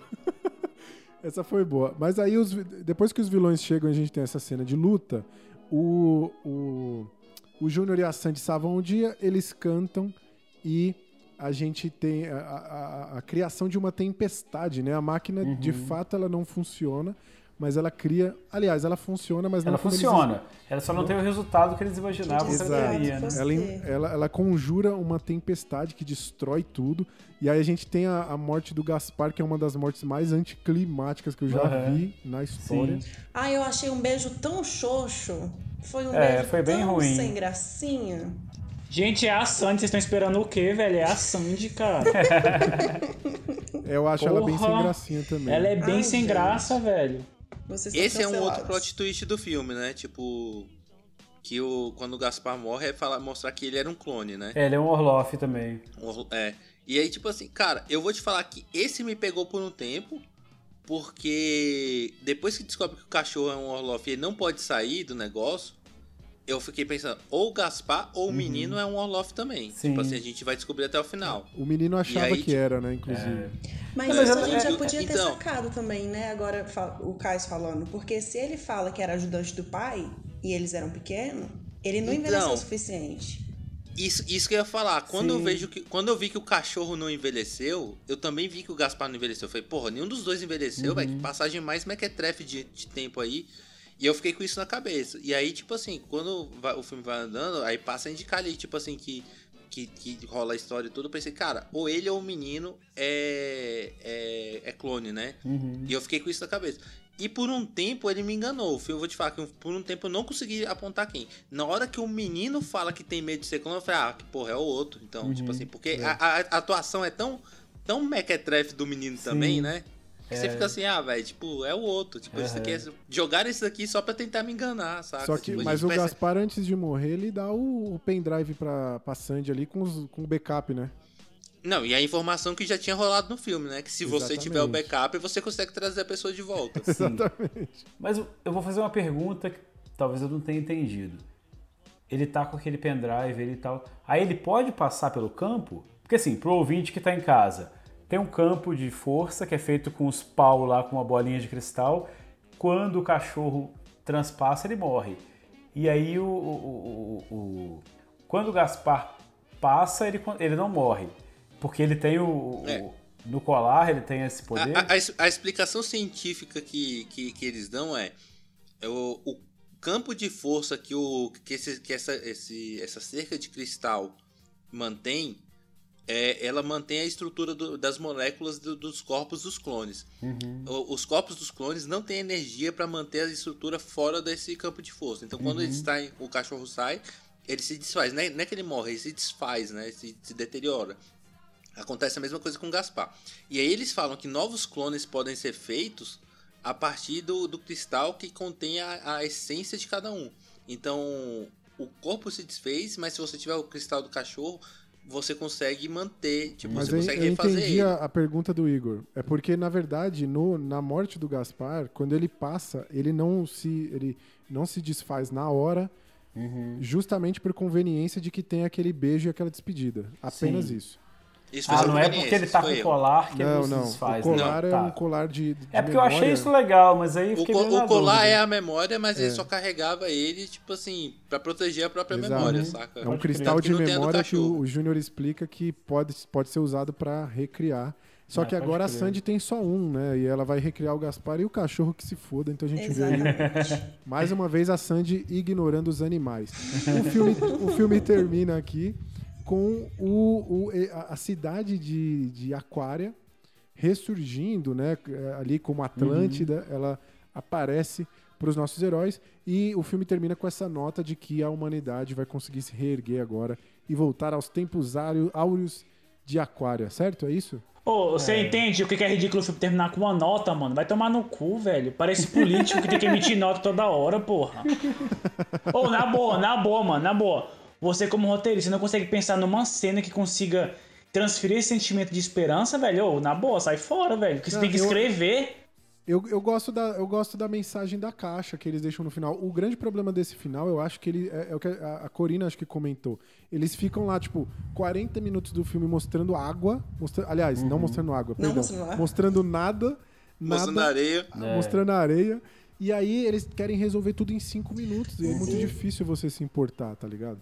Pode ter sido um problema de edição também, né? De repente tinha coisa ali Pode pra ser. mostrar, não foi mostrada. Tipo, ah, vamos manter, botar mais Sanji na tela e sei lá. É, é, um mau plane- é um mau planejamento, cara. Terminar Uhum. o filme com a narração. Primeiro que, tipo assim, eu não gosto de um filme apocalíptico, apocalíptico que termina com uma mensagem otimista, saca? Tipo assim, Uhum. de repente tudo deu certo e viveram felizes para sempre. Uhum. Beleza, tudo bem. É um filme da Disney, conto de fadas, a gente releva, mas assim, eu Uhum. particularmente não gosto.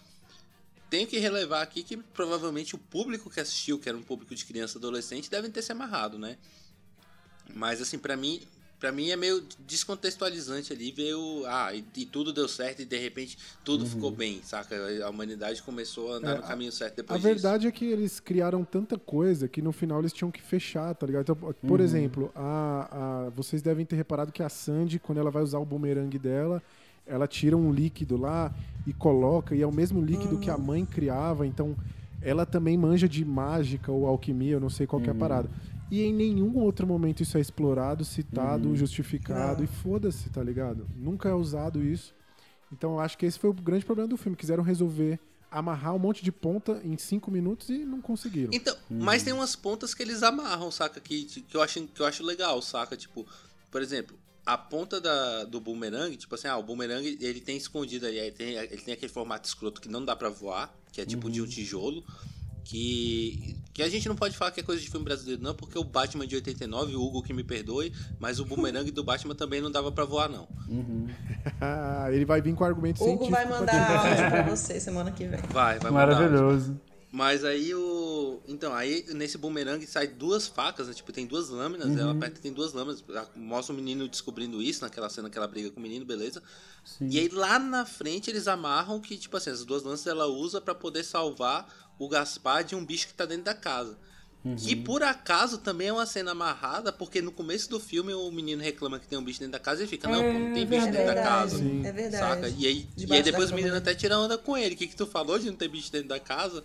Saca? Então, tipo assim, é engraçado porque, tipo assim, um filme que, que é tão desamarrado num monte de coisa, tem É, umas ele coisinhas tem umas pequenas coisas assim. boas, né, que é que é É. amarradinho, saca? É tipo. É porque esse filme é muito no bodycast, ele é ruim, mas ele é amarradinho. Concordo, concordo. Eu achei a cena da- do eclipse muito fofa. Sim, é bonito. Eu achei é muito bonito. bonitinha. Eu acho que é interessante, porque assim, você imagina que a- aquela criança que tá vivendo naquele lugar, ela ainda tem, o, ainda tem a necessidade da, da imaginação, da fantasia. Aham. Então, é, realmente é bonito isso. A- ali foi uma das partes que eu pensei, pô, até que tem uma alma aqui nesse filme, mas logo depois ela, ela se perde. Ó, gente, esse foi, então, os nossos comentários aí desse filme maravilhoso, Aquária. É, como sempre, a gente tem aqui a- a- as nossas é, impressões finais aqui pra gente finalizar essa discussão, né? Queria saber de vocês, começando pela Corina, vai ter essa honra aí hoje, de dizer qual é a melhor coisa de Aquária. Sandy Júnior. Maravilhoso. Ah, aí é bem subjetivo. Há, há quem concorde, há quem discorde. Jonathan tá ali Sandy se, Júnior. se contorcendo. Jonathan, fala aí, qual é a melhor coisa desse filme pra você? Cara, eu acho que a ousadia. Eu acho que o filme ele traz, ele é ousado em, em querer nos ambientar nessa realidade distópica e consegue, saca? Ele consegue te deixar. a- é, você sente a atmosfera do filme, saca? Acho que ele tem uma atmosfera muito boa. Mas aí quem Boa, vive boa. a história deixa a É, desejar. não, ele, ele é corajoso, mas é aquele negócio. Coragem sem juízo é loucura, né? Então, é mais ou menos isso. Caio César, o que, que, que que você achou a melhor coisa desse filme? Cara, eu vou. Eu vou parabenizar pelos pequenos detalhes, saca? Essas coisinhas que eles vão amarrando durante o filme todo. Porque, assim, cara, é. Eu não gostei de assistir esse filme. Tipo assim, eu podia não ter assistido. E podia reclamar muito mais. Mas eu vou te falar que pra um filme que eu não gostei, foi um filme que mais tinha coisa pra ser dita aqui no programa, saca? Tipo assim, apesar da gente estar tentando fazer um programa mais curto, é um filme que traz muito mais discussões do que alguns outros filmes que a gente viu antes que a gente só conseguia falar que era ruim mesmo, saca? Então, esses pequenos detalhes que eram bons me, me, me pegaram, saca? Eu acho que, eu acho que Boa. compõe ali. Isso, isso é todas essas reflexões ao som de Guilherme Arantes, hein? Terra, Sim. planeta, água. Maravilhoso. Bem sutil ali, é uma mensagem bem sutil. Bem sutil. Igor, conta aí, cara. Qual foi a melhor coisa do filme? Cara, pra pra você? mim, assim, foi a atuação de uma pessoa muito específica, que inclusive eu não lembro agora o nome do ator, talvez vocês possam me ajudar, que é a mesma pessoa que fez o Milo do Máscara, né? Ah, sim. ah, sim. Que é o cachorrinho lá. Eu achei a atuação dele maravilhosa, cara. Eu acho assim, aquela enroladinha que ele dá no cobertor. Meu né? irmão. Cara, meu ele faz umas irmão. paradas bonitinhas, né, bom, velho? cara. O filme é muito Ah, sujo. Pegando a cara. ferramenta. Pô, né? A hora É que ele pega a verdade, chave de fenda. Não, a hora ó, que ele vamos- vai atrás do calango e tal. Vamos detalhar aqui que é uma atriz, no caso, que inclusive mostra que ela consegue até transcender a questão de gênero, né? Ela tá fazendo uma, uma- um papel masculino, mas é uma atriz, porque na hora que olha de trás não tem bolinhas. É. Ah, eu não observei, desculpa. Ô, Caio, Então- Eu não eu- isso, não. eu- o, filme, o filme é tão sujo, cara, tão baixo com o telespectador, que ele mostra a cena do cachorro se enrolando na coberta, o cachorro puxa o cobertorzinho e se enrola, e a próxima cena é justamente a que ele morre. Então, é, baixaria, ba baixeza. achei É, mas eu achei, eu achei bom, assim, sabe? Eu achei a atuação muito boa e tal. Bom, muito Inclusive, eu acho que em algum momento ele some, porque ele tava roubando realmente a- a- é, né, o brilho da Sandy do Júnior. bom. Então, pra mim, é um dos melhores momentos, cara. É, eu, eu destaquei aqui, inclusive, também uma atuação que foi a do menino que faz o Guile, Sim, né, que foi bom. o que é o, o Igor Rudolph. Que eu acho que, assim, de longe, ele é o, o humano que tem a melhor entrega aqui. Acho que ele é o. Ele é o, ele é o ator que mais se, se dedica, que tá mais à vontade, que tá gostando de fazer a parada e tal.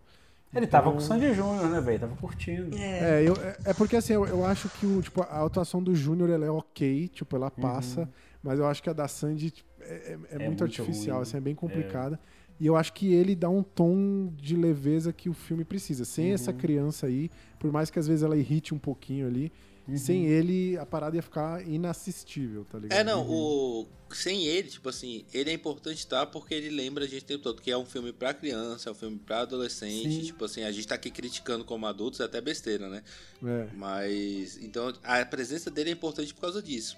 A gente gostaria de ver como é que seria esse filme brasileiro pós-apocalíptico sério. Ia ser legal de ver. Mas nesse caso ali, tipo, ele é importante pra lembrar que a Sim. gente não tá vendo o filme que a gente queria ver, a gente tá vendo o filme que é. E ele é o coração do Sim. filme, né, mano? Ele é o coração sim, do sim. filme, não tem como não dizer.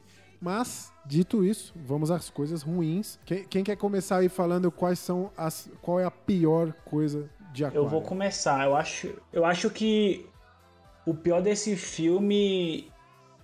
Eu acho que é a ausência de emoção, tá ligado? Pra mim, ele é um filme Sem alma, né, mano? totalmente sem alma, saca? Acho tipo assim. É uma coisa que a gente conversa muito, né, Rory? Acho que o filme ele, é- ele é legal quando ele, te causa, quando ele te causa alguma reação. Exatamente. Ou você acha ele muito ruim e você vai, tipo assim, ele é tão ruim que você se diverte, ou ele é tão bom que você se emociona. Esse filme, pra mim, ele vai no meio, assim, saca? Ele passa. É, não causa reação, tá ligado? Você sai Tipo assim, indiferente, é, né? É, é- é indiferente, tipo assim, é, não é que a gente consegue levantar pontos bons e pontos ruins, porque você não consegue nem ir no calor da emoção pra analisar nada, saca? Tipo assim, pra mim, esse filme é é uma linha reta que é igual a uma porrada de filme que tem protagonistas péssimos, tem um roteiro péssimo, mas tem uma ambientação legal, saca? É, Jonathan- e eu falo, Jonathan velho, eu falo pra entendo, cara, vocês, é. de verdade, mano, de verdade. Foi o filme mais difícil de ser assistido no Bodycast, porque Ah, não não, dá não, pra velho. assistir, sabe? Assim, é, é Também questão... não acho não, teve Não, mas é questão do gosto, saca? Tipo assim, pra mim foi o pior filme que eu vi no Bodycast, desse ponto de, tipo assim, caralho, mano, nada me atrai nesse filme, saca? Tipo assim, ele passa e você Nem fica... o Júnior molhado? Cara, o moleque tem 15 anos, mano. Se Jonah- fosse no miojo, Ah, eu então, tinha tipo assim, aí eu acho que a pior coisa é isso, coisas. saca? É, é um filme linear, sem emoção, é, é raso e sei lá, velho. É, É, é complicadíssimo. é um melão. É um melão. Eu vou puxar aqui, porque assim, a minha, o meu comentário não é nada é, bacana e tal, então assim, vou puxar pra, pra deixar pro final alguém que tenha algo melhor pra falar. Como eu falei que o melhor é o cachorro, pra mim a pior coisa do filme é a morte do cachorro. Assim, primeiro, porque é gratuito, né, cara? Tipo, ele morre, assim, era pra ser um momento emocionante e não é. Então, é é, é- é mal construído, né? Eu É penso que, tipo assim, eu- eu- era a cena de mostrar que a Sandy era vilã, saca? Tipo assim, Sim. de, tipo assim, que poderia construir. E, cara, matar cachorro é muito coisa de vilão, velho. Qualquer, É, pois se- qualquer é. filme que você assistir que o cara matou o cachorro, você pode saber que o bicho é o vilão, saca? Tipo, isso é meio que regra. Sim, sim. Então, assim, era- não, não entrega emoção, Não não, entrega, entrega, nada tipo, pra Os narrativa atores. do filme também, né? Pra dizer que, ah, ele passou o campo, ele morreu, então aqui tem uma tensão e tal. Não entrega isso, sabe? Bota Tipo, ali, ô Igor, uma Fernanda Montenegro pra chorar Oi? ali. Que você ia... Bota ali uma Fernanda Montenegro pra chorar, que você ia ver se o bagulho não ia funcionar. tá? É, sei Pois lá, é, é, é, é desnecessário, é despropo- despropositado, porque, tipo assim, se você se tem essa condição que o cachorro não pode passar a cerca, e a cerca é tão próxima da, da casa, Aham. se chega alguém de fora, a primeira coisa que você faz é explicar pra pessoa, isso aqui é um clone, aqui tem uma cerca, não deixa é, passar. sabe, é muito Saca? gratuito e tal. E uma coisa que me incomodou muito também é que, assim, ficou parecendo que o trabalho com o cachorro era tão difícil que, tipo, mataram ele nos primeiros 20 minutos para não precisar mexer mais, sabe? Porque, assim, é trabalhoso, né, cara, você fazer é, animal e tal, enfim. A gente sabe que é difícil. E tava sendo um trabalho bem feito e tal. Parece que descartaram ele assim pra, tipo, ah, mano, tá bom, né, já deu. Já pagamos a diária aqui do cachorro. É, já deu, já deu, já deu. E pra mim é muito triste, assim, porque, porra, você tava construindo ali uma história legal, você tinha como construir um momento muito triste, né, muito dramático, jogar a Sandy, como o Caio falou, brincar com a coisa ali do, do campo de força que tava que vinha sendo mostrado o tempo todo. Então, e os caras jogam assim, gratuito, velho. Ô, ô, Igor, morreu, nesse ponto foda-se. aí, eu acho que o moleque foi muito de boa em aceitar a desculpa da Sandy, tá ligado? Aham, Porque eu vou te, é, pois eu é. vou te falar, ó. Eu, eu, eu dei o gato da Lara. Aham. A Lara me cobra um gato até hoje. Já tem uns 5 Sim, anos que eu dei esse não, gato dela, tá Mano, ligado? é- era O isso, maluco- tinha- Ah, não, Vou tá bom. Ah, acontece, isso, né? cara. Acontece você matar meu cachorro. Tá bom. Jonathan, o Jonathan tá sendo hipócrita agora. Atenção, ouvintes do Nobodycast. Jonathan, a máscara caiu do Jonathan. Por quê? Se o Jonathan criança, depois de sofrer o maior trauma pos- possível, a Sandy veio e, mano, matou o cachorro do Jonathan. Ela fabrica pra ele bolinhas de gude Bolinhas de gude. Extremamente descoladas, bolinhas coloridas. O Jonathan, o Jonathan ia ficar Não, muito mano, feliz. e não. Nas foda-se o vendinhas cachorro. tinha as bolinhas descoladas já, pô. Dava pra comprar as bolinhas É, oi de gato, pô. Dava Eu acho que você superaria rápido com bolinhas de gude, Jonathan. Não, pô, ele já é um moleque você. grande já, pô. Se fosse menor, acho que sim, mas ele já é grandinho já, pô. Ele já sabe ali Ô, o que é essa Corina, filha da. Corina, você que- fechando, fechando o meu argumento, era um grande momento que foi desperdiçado. É isso. É, eu, queria, eu quero saber da Corina, que é uma pessoa que amou esse filme. Tá entre os 10 filmes favoritos da vida de Corina. É, você achou alguma coisa ruim? Você conseguiu achar alguma coisa ruim nesse filme, Corina? Eu nunca tinha assistido esse filme. Quando lançou, e aí depois teve crítica, o pessoal falando que era ruim, aí eu confesso que eu fiquei com um pouco de preguiça de assistir. À toa, né? Ah, É. Só que aí eu comecei a assistir ontem muito como fã, sabe? Aí eles começaram a cantar e eu, meu Deus, muito nostálgico, comecei a cantar junto. Mas conversando com vocês e tendo essa troca, eu acho que muita coisa ficou sem amarrar, isso é uma coisa ruim. E o final, logo assim que eu terminei de assistir, eu fiquei, gente, passou muito rápido, as coisas não foram explicadas e arrastou muito pra mostrar a dinâmica deles da casa, É. como é que funcionava. Sim, sim. E aí do nada cai o pessoal tentando pegar a máquina, a, a- a máquina de água e sangue em cima e aí acabou o filme. Isso me Não, incomodou. e o pior, o, o pior é que assim, eu, eu entendo que eles querem mostrar a rotina do, do- deles pra mostrar como é difícil viver naquele lugar, assim. Eu, eu acho isso sensacional, mas eles, eles podiam fazer isso em 15 minutos, Uhum. tranquilamente. Não, inclusive não conseguem mostrar que é difícil, né? Porque o cara desembola ali tranquilo, velho. Os caras inventam as paradas, fazem os negócios Sabe, e tal. sabe o que eu acho? Que eles, eles perderam a chance de fazer ali um reality show dessa realidade em um outro programa, né? Porque aí vira um reality show mostrar a dinâmica desse tanto ali. Basicamente, Sim. basicamente. E o cachorro que é eliminado, né? É, É, Caio, Não, É inclusive a fazenda, me na lembrou, verdade, né? A Corina falando agora me lembrou aquele filme do He-Man que a gente viu, né? Que a gente, por nos últimos 10 minutos, acabou a grana. Os caras fizeram uma luta do He-Man com o esqueleto que não fazia sentido nenhum. Tipo, ah, vamos acabar com essa porra desse filme aqui. É, mas eu, eu acho Inclusive, eu falando ele- nisso, Igor, eu acho que o Júnior ia ajudar muito o filme do He-Man, que eu acho que ele ia saber tocar aquela porra lá da. da... É, Da arma, saca? verdade, é a chave mestra, né? É, Ele ia desembolar, cara. Nossa, Acho que ia ajudar bem mano. ele, viu? Ô, até hoje eu bela- tenho, eu tenho raiva do Gorpo, aquele filho da puta do caralho. é, Caio, eu quero saber de você agora. Pior coisa, conta pra nós. Cara, eu acho que a escalação ali, Sandy Júnior, tipo, realmente prejudicou. Eu tô batendo na mesma Sim, tecla o concordo, episódio inteiro. Eu acho que a Concordo. pior coisa, porque poderia ter sido um filme melhor, eles teriam uma oportunidade melhor. Vamos, vou, vou propor aqui uma troca. Pega Sandy Júnior e coloca em Malhação e faz o filme de Malhação naquela Uhum. época. Ia dar um puta filme que todo, ia relacionado à Globo, todo mundo ia assistir. Pega os atores da Malhação e coloca nesse filme. Sei lá, É, quem tava na eu- época lá, Rafaela Mandelli e Irã Malfitano. Você tá Cara, sendo leviano, Caio, porque se não tivesse Sandy Júnior, muito provavelmente a Aquária não estaria aqui no Nobodycast. Então, Cara, Acho eu, eles- eu acho que Sandy Júnior não ia salvar de outras coisas, né? Mas talvez tirasse do podcast mesmo. pois é, pois é, eles merecem estar aqui. Eu destaquei Mas aqui é a como- pior coisa do filme. Ó, eu quero dar uma opinião aqui, polêmica. Pedir desculpa a Corina, respeito o seu gosto. Acho que é- o filme é a, é a experiência pessoal, todo o filme, né? Mas eu acho o Bambu Luar melhor que Aquária. Não, o mistério da Princesa Opinião. Fiorinha é melhor que, que isso aí. Ah, o, o programa lá da, da Fadinha lá é, é melhor. É, Fadinha do Brasil. Fadinha do Brasil. Eu queria só. Eu destaquei aqui como pior coisa. Eu, eu, eu mudei. Eu tinha colocado primeiro ah, os personagens fazendo coisas aleatórias pra tentar passar naturalidade. O cara esfregando qualquer ferro ali pra, sei lá.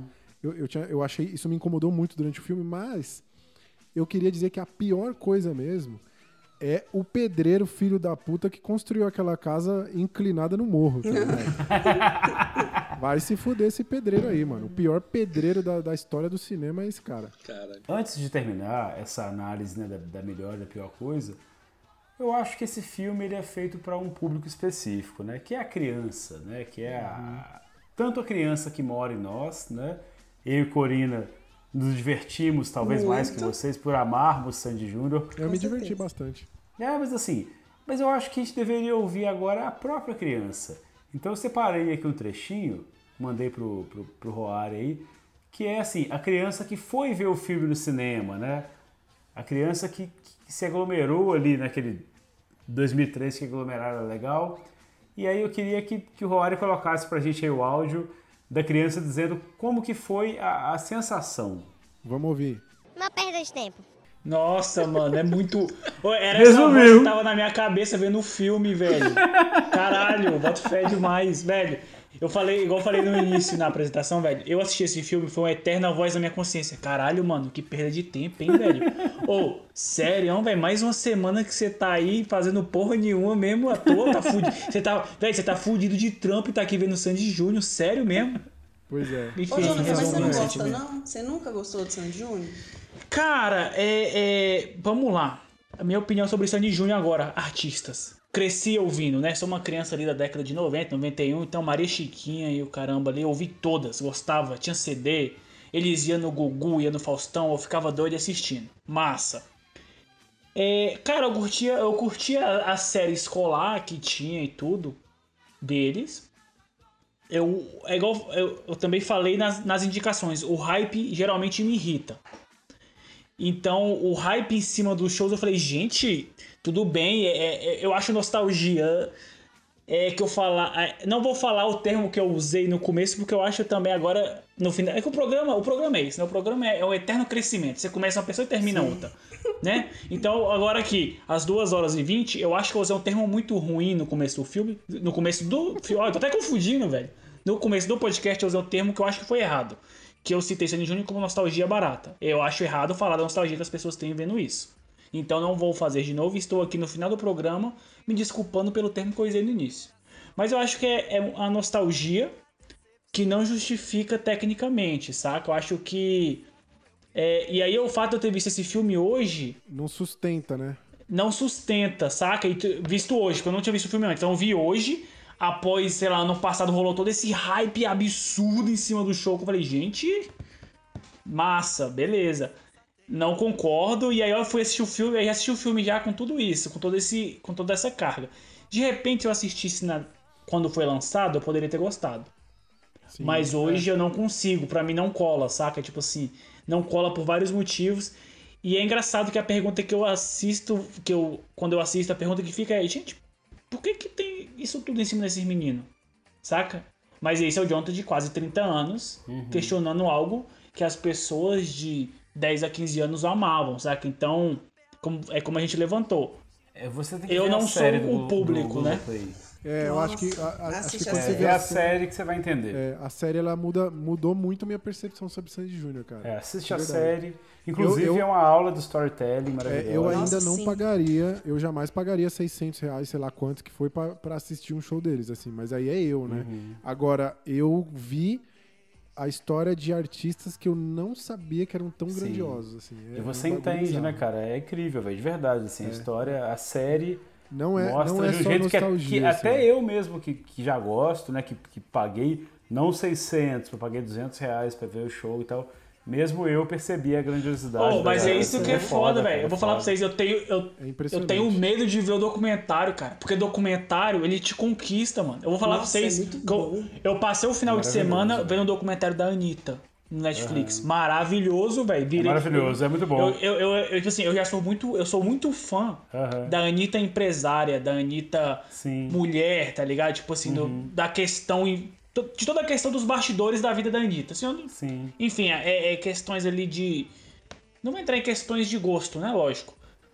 Apesar de que tem as músicas dela que são muito boas também, saca? No- E no bastidor e e no, no documentário é muito bom ver todo o processo criativo das produções dela. Assim, caralho, velho, essa mina não é, como muita gente fala, só uma bunda que rebola. Tem muita coisa por trás ali. A mina é absurda. Ela é uma empresária de sucesso Não, absurdo. mano, vê a série, velho. E aí, velho, é isso que eu lance. Eu vou assistir o documentário e vou falar Mas assim, é caralho, cara. velho. É, Você vai ficar ter Você vai mandar áudio cantando Sandy Júnior pra gente. É, é Eu tenho certeza incrível, que eu vou, não vou nem falar que não vou. É incrível, porque eu realmente sou desse, tipo assim, igual for aqui, eu, eu vim aqui falar assim, gente, falei merda, me desculpa, mas é. Ó, Enfim, mas vamos, hoje, vamos assistindo aqui. hoje o filme. Vamos voltar aqui que a gente tá se emocionando, a gente tá, já tá fugindo e a gente tem aquela perguntinha que é um exercício divertido aqui que a gente faz, que é tentar encontrar que personagem nós seríamos nessa obra. É, eu, vou, eu vou falar que eu seria o Cesarino Altenori, que é o cientista, que tá no meio do caos, tá no meio da merda, mas tá ali, ó, bonitão, querendo aparecer na televisão e fazer seus cinco minutinhos de fama. Fazendo Eu uns seria- trocadilhos, né, Roda? É, eu seria ele. Eu seria um menino, ele conversa muito, ele, ele é muito curioso, ele dá notícia de tudo, entendeu? Eu com certeza seria ele, sem dúvida. Muito bom, Sem muito dúvida. Maravilhoso. Eu ia fazer uma piada ridícula aqui de dizer que eu seria o Paulinho Vilena, né? Porque é o cara que não tá no filme. seria o melhor lugar pra se estar, não estar nesse Com filme. certeza. Mas eu sou obrigado a dizer que eu seria o Zavos, né? Que é um velho ali que é, enfim, né? Metido artesão, mas faz umas porra de umas caixas que não serve pra porra nenhuma. E ele cita ali uns escritores, né? Pra fingir que ele é inteligente. É, o cara gosta de falar, Uma né? Arma. falar.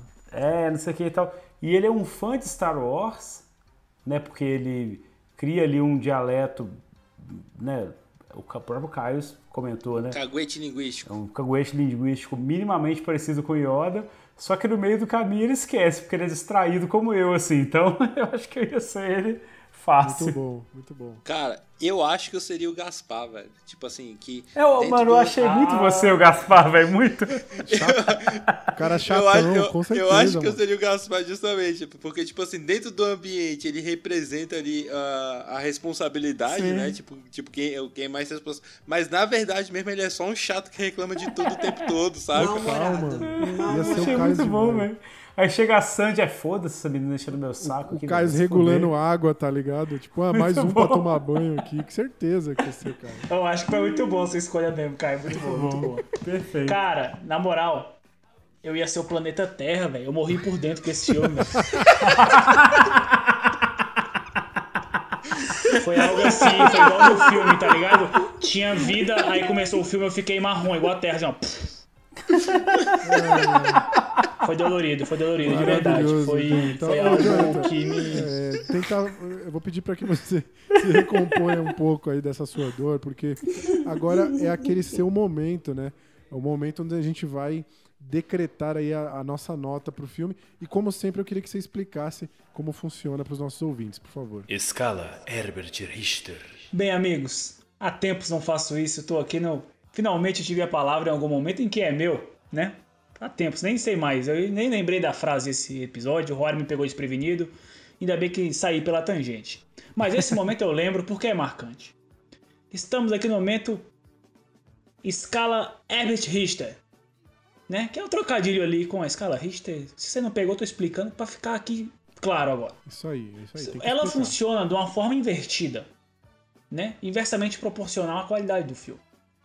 Então, se na escala normal ali você dá de 0 a 10, aqui você dá de 10 a 0, né? Quanto pior, melhor, quanto melhor, pior. Isso. é isso então, aí. por exemplo, se eu achei um filme péssimo, ele tem 10 no Bodycast. E se o filme é muito bom, ele não devia estar aqui, então você nunca vai ver um filme nota zero aqui. Muito difícil. Então aqui difícil a gente prima por altas notas. Exatamente, é isso que a gente tá buscando. Então, vamos lá, quem quer começar dando o veredito aí? Cara, eu vou começar. Posso começar? Porque eu acho que. Eu vou dar um 5. Porque eu tô igual de outra volta, não vai pra um lado, vai pro outro, tá ligado? Tipo, fica naquela, porque o filme, né? O filme é. Eu vou com o Jonathan aí, o filme mais sem alma, sem sal possível, indiferente total, então. é, nota 5. Eu me emocionei. Não me emocionei com esse filme, não consegui. 5. Eu tava com muita vontade de dar uma nota, né, pô, excelente, né, pra mais ou pra menos, porque é Sandy Júnior e tal. Mas, cara, assim, a gente comentou muita coisa boa, né, muita coisa ruim. Mas, mano, cara, se não fosse do Bodycast, porque assim, quando a gente vai ver um filme pra comentar, você anota, né, e tal, você faz... Mano, se eu tivesse assistido, assim, como entretenimento era 5, velho, ia passar desapercebido, esse filme Mas nada é, é muito nada. disso, cara. Quando você, quando a gente assiste aqui pra, pra- com o, o olhar, né, com o exercício de Sim. tentar captar conteúdo pra gente comentar, É, pois é. uma experiência ótima. Todos esses filmes que a gente traz. Sim, Agora é. você pensando como telespectador, o cara que pagou o ingresso e foi ver, mano, É, revoltante. pô, é revoltante. muito mais ou menos, cara. Igor, não é entrega por isso, velho, que eu fico no 5, saca? É. Eu, Eu não juro consigo nem eu ficar fui. puto com um filme É. desse, velho, porque é um filme ok, assim, né? É, exatamente. Não, é porque é isso, o 5 é exatamente isso, né? Que tipo assim. É um filme que é, velho, eu não sei, não sei explicar o que que é esse filme, velho. Cara, É eu o vou na Água, contramão né? de vocês. eu Aquária. vou- Eu vou bastante na contramão, porque pra mim, a escala Herbert Richter, ela, de- ela deveria ser algo maior nesse programa, saca? Pra mim, ela não representa só a qualidade do filme, ela representa o potencial de discussão que o filme tem. O que que traz o filme pra cá, É, saca? é e realmente, ideia. todo, todo filme que a gente vê, ele, tipo assim, são filmes ruins. Então, obviamente, eles vão ter, tipo assim, eles tendem a ter uma, uma, uma nota mediana quase que sempre, Uhum. saca? Um ou outro. Mas os- principalmente os que têm um potencial de gerar discussão, Uhum. saca? De gerar ideias, de, de, de- que me, me cativam criativamente, eu acho que eles merecem notas melhores. Saca? E eu Uhum. acho que é o caso desse filme, porque, tipo assim, esse filme me fez pensar no que, que dava pra fazer melhor. Sim, e, me- e eu acho que verdade. proporcionou muita discussão. Então eu dou uma nota 9 pra Aquária. Ah, que que é isso, cara? Não, mas assim, com esse argumento eu acho que faz sentido. É porque, assim, pra mim realmente eu não consegui fazer essa construção. Caraca, o Pra Jonathan mim é agora nada, a- velho, bagunçou Eu o acho- cabelo Eu boto fé, eu boto fé no que o Caio falou. Eu acho uma coisa legal que vocês falaram aí, porque quando eu tô assistindo, eu tô assistindo. É bem entretenimento pra mim, saca? Só que vocês realmente, é óbvio, né, que vocês gostam, vocês estão fazendo isso aqui, mas vocês despertam os comentários que são muito bons. E eu fico tipo, cara, é verdade, eu não tinha reparado nisso, isso passou despercebido pra mim. Eu acho que eu, eu, eu ficaria no 5 também. Eu, como Tamo fã, aí, gostei. Assim, vendo o Sandy Júnior na tela, eu gosto. Mas a história. É 2,5 pra Sandy e 2,5 pro É, Júnior ali, então, né, Corina? Ela não, não, não sai, faltou Sandy, né? Faltou Sandy. Se Ai, tivesse mais. Sandy, Se faltou tivesse aquela Sandy. maravilhosa, nossa. Como vocês puderam ver aí, nossos queridos ouvintes, só o Gaspar aqui do Nobodycast, esse filho da puta, deu 9. De resto, fechamos aqui no 5. Caio só quis prejudicar a média aí, mas tudo bem. É, essa A média foi- deu 5,75. Cara, mas assim, de verdade, o conceito Pô, do é Caio isso, faz Caio, sentido, Caio. cara. Qual que é a média final? Qual que é a média final? Dá, zero- dá 5,75, Você entende? Ele passa de ano, mas não dá gosto pros pais, pô. É isso, o filme é isso. Ele passa de ano. Ele merece estar aqui? Porra, merece, saca? Tipo assim, acima de 5 é pra estar aqui. 5,65 é tipo assim. Caralho, mano, mais um pouquinho ele não passava, saca? e Então. só passa, Ô, só passa de- naquelas deixa o Igor falar. meia boca. Deixa o Igor falar, porque o Igor tava concordando comigo e eu gosto quando Não, as eu só pessoas ia dizer fazem o isso. seguinte, eu achei muito bacana a colocação que você fez, né, cara? Porque assim, a gente tá aqui pra discutir o filme enquanto fator no Bodycast, né? Não é pra discutir a obra, não é academia, não é Oscar. Então, assim, foi, foi interessante o que você falou, porque da próxima vez eu vou pa- passar a analisar por esse fator, que é tipo, o quanto que pode gerar discussão, o quanto que pode. Saca, tipo, o Birdemic. É o filme bosta, mas assim, ele gera muita discussão. Ó, eu, eu queria dizer o seguinte, Igor. Desculpa te interromper, mas eu queria dar os parabéns pra vocês aqui, porque a gente teve pelo menos umas três oportunidades de corte pra encerrar o bloco. Teve a piada do Jonathan, comentário da Corina, e a gente vai encerrar aí pro nosso ouvinte com você concordando com o Caio. Puta que pariu. é isso que virou esse, esse podcast aqui. É o que esse filme representa, né? É, Caralho, velho. E é isso aí, pessoal. Depois de todo esse falatório, eu já estou com a minha garganta seca, tal qual o Júnior no filme, que tem uma cena que ele dá uma engolida, assim, que não faz nenhum sentido a cena. Então, Areia pra Dito- caralho, porra. dito isso, dito isso, vamos para aquele momento maravilhoso onde vocês vêm participar aqui com a gente. Vamos às cartinhas dos baixinhos. Momento. Cartinha dos baixinhos. É isso aí, né, pessoal? Estamos aqui entrando agora no melhor momento. Eu ia dizer que era o segundo melhor momento, mas hoje o Caio roubou a brisa da indicação, né? Conseguiu estragar com essa pressa que ele ficou imprimindo aí. O Gaspar. É, vocês não viram, mas fico fazendo vários sinais. Tá, pra beleza, gente a galera entendeu, mas anda logo. né? Assim, né? Para acelerar.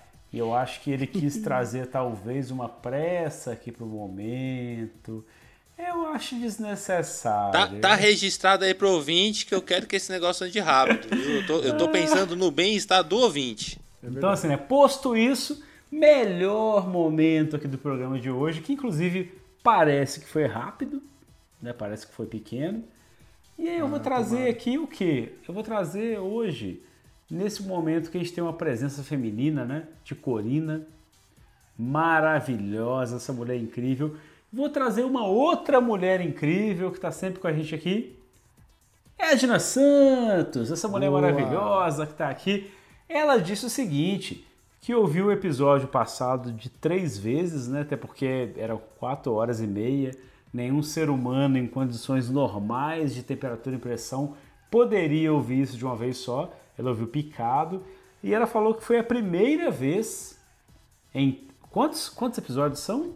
35 já. 30, não, 34. Esse de hoje é o 34. É. Então vamos botar 33, né? Foi a primeira vez em 33 episódios que ela não teve nada pra corrigir a gente.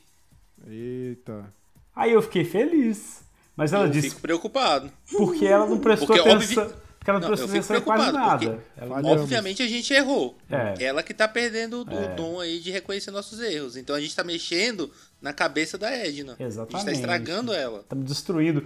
Mas ela falou que não prestou muita atenção, porque a gente começou falando de transmídia, onde, segundo ela, não tinha nada a ver com transmídia. Falamos de psicanálise, falamos de, de, né, de um tanto de coisa que ela não foi capaz de julgar porque nada fazia sentido. Ó, É tu, Igor, vou te falar uma coisa. Eu vi o Nobodycast em 3x, é, é uma, é quase uma viagem de LSD, assim. deve Não, um e eu vou, e vou te corrigir porque você está errado. É, Edna não te corrigiu, mas eu vou te corrigir.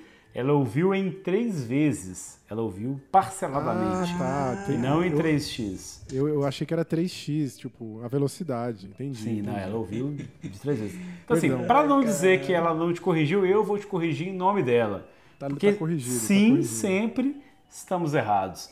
Então, muito obrigado, Edna, pela paciência né, de, de ouvir e de, de, É verdade. de, e, né, de dizer quando a gente fala uma merda e tal. E eu acho muito bonito da Edna, porque ela corrige pontualmente, né? É quando a gente fala uma merda que é uma merda inaceitável. Porque merda por merda a gente fala Ah, não. Aí ela vai ter todo, que fazer né? um podcast dela corrigindo É, nós, então. se quiser corrigir. Cada E eu acho coisa. muito bonito da parte dela que ela corrige coisas pontuais. Então, muito obrigado, Edna. Valeu, Maravilhosa. Edna. Obrigado por estar aqui. Valeu. Desculpa qualquer coisa. Valeu demais. E aí, assim, é- é- hoje que a gente está aqui com a presença VIP, né? VIP, Triple A, dessa pessoa, Corina, mulher maravilhosa, incrível.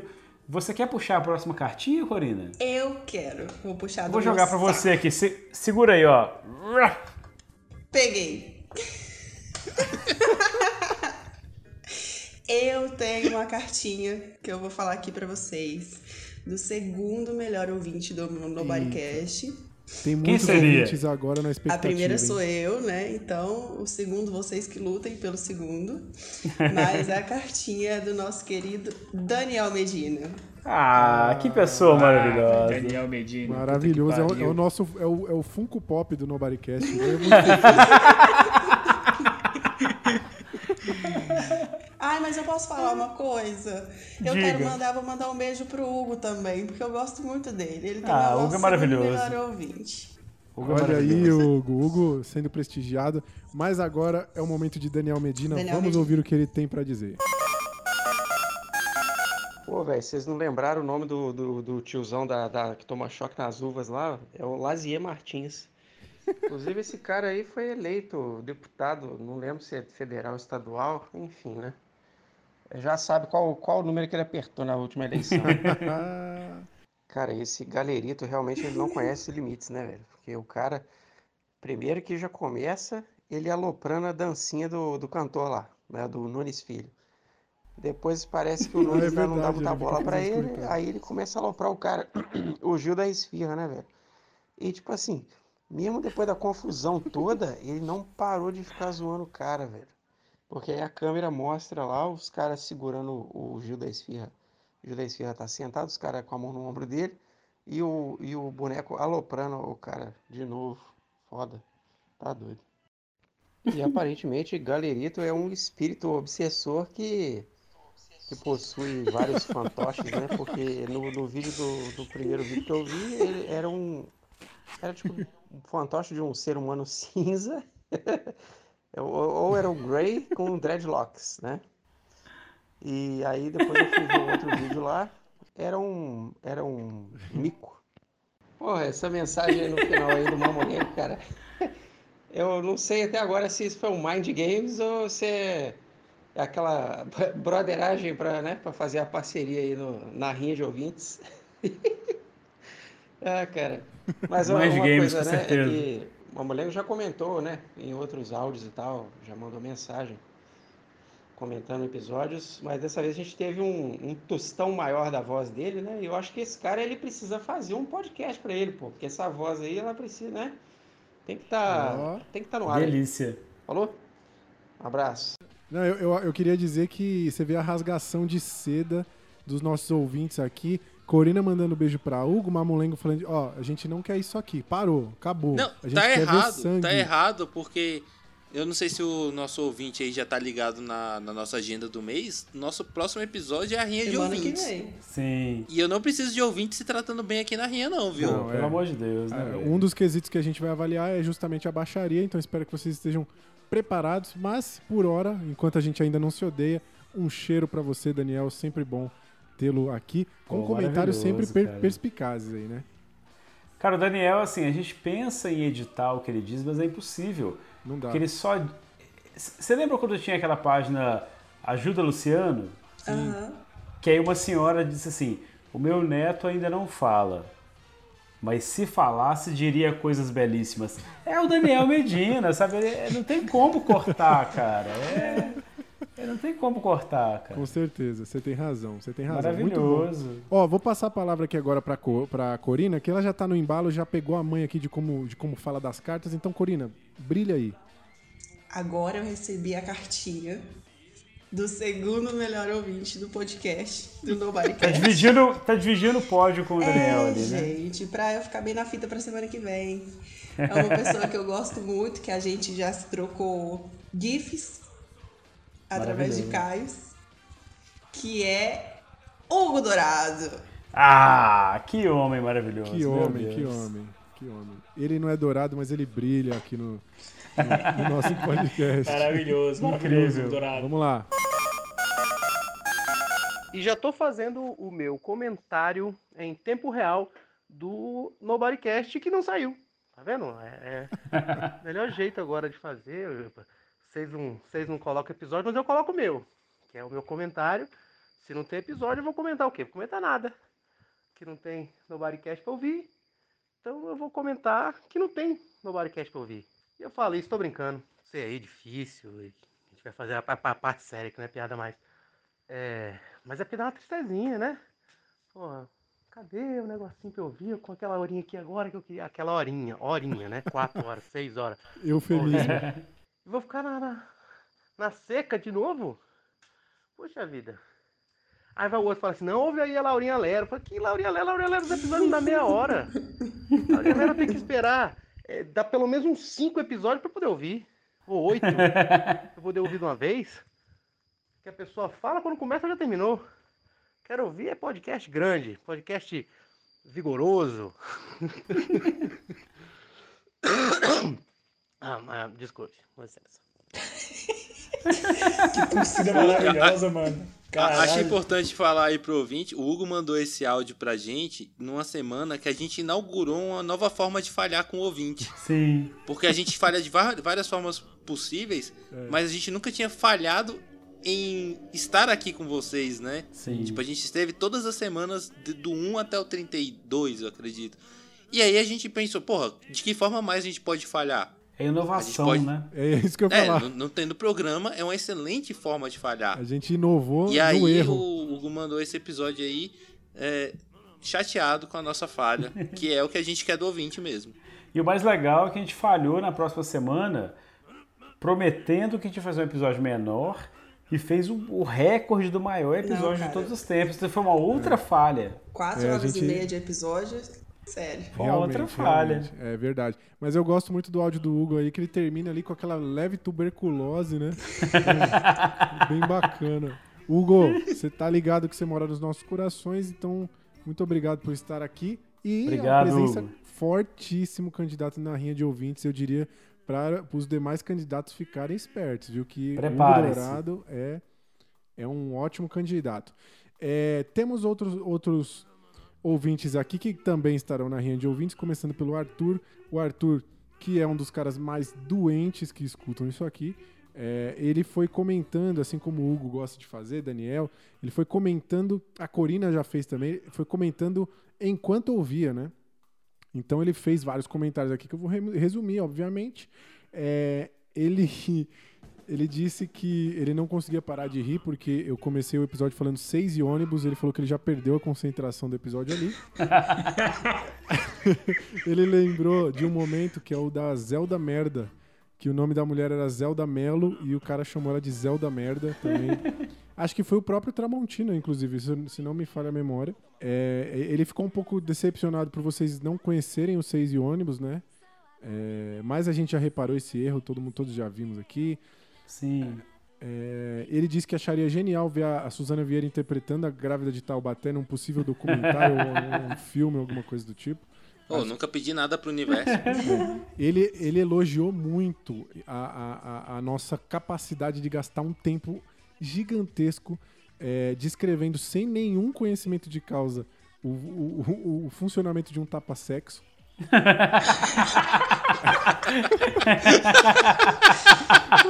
ele, ele elogiou bastante. Inclusive, ele disse que ele queria se casar novamente só para poder escutar essa parte durante uma- um jantar com a, a, a esposa para ver a lágrima de decepção escorrendo no rosto dela.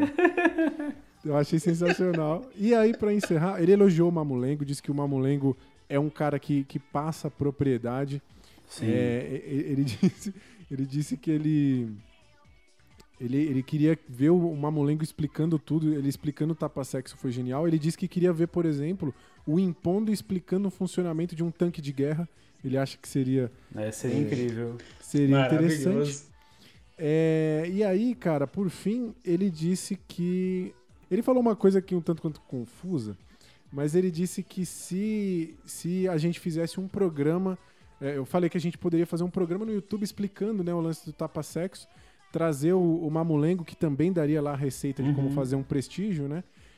E o Arthur disse que nesse programa ele poderia ser o cara que vende esfirra. E, e aí ele falou, aí colocamos um chefe pra vomitar em um cu verde. Então, Nossa, caralho, mano. Meu Deus. é assim que eu encerro o, o comentário do Arthur. Isso é que- muito Nobodycast. É, é exatamente, esse é o nível de doença que a gente vê por aqui. Obrigado, Arthur. Um cheiro pra Obrigado, você. cara. Uma Um última, cheiro verde pra você. um cheiro verde pra você. Uma última cartinha que temos agora é dele, Bruno Batista. O- Maravilhoso. O, o nosso segundo melhor ouvinte aqui, segundo a Corina, tá sempre por aqui, Bruno Batista, mandou um áudio aqui pra gente. Vamos ouvir. Fala pessoal, mais um episódio aí fantástico no Bodycast com qualidade que só vocês aí podem trazer pra gente.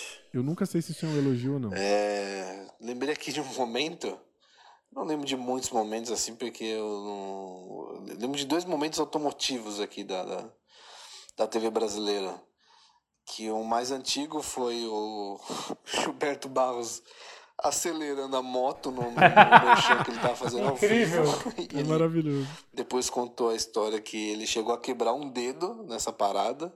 É verdade. E teve o, o carro lá da, da Ana Maria Braga, atropelando a Maria Braga, né? Putz, isso é Sim. muito bom. Carro Caralho, é verdade. tava fazendo um link externo ali, o cara ia mostrar acho que um carro autômato lá, sei lá que porra que era o carro.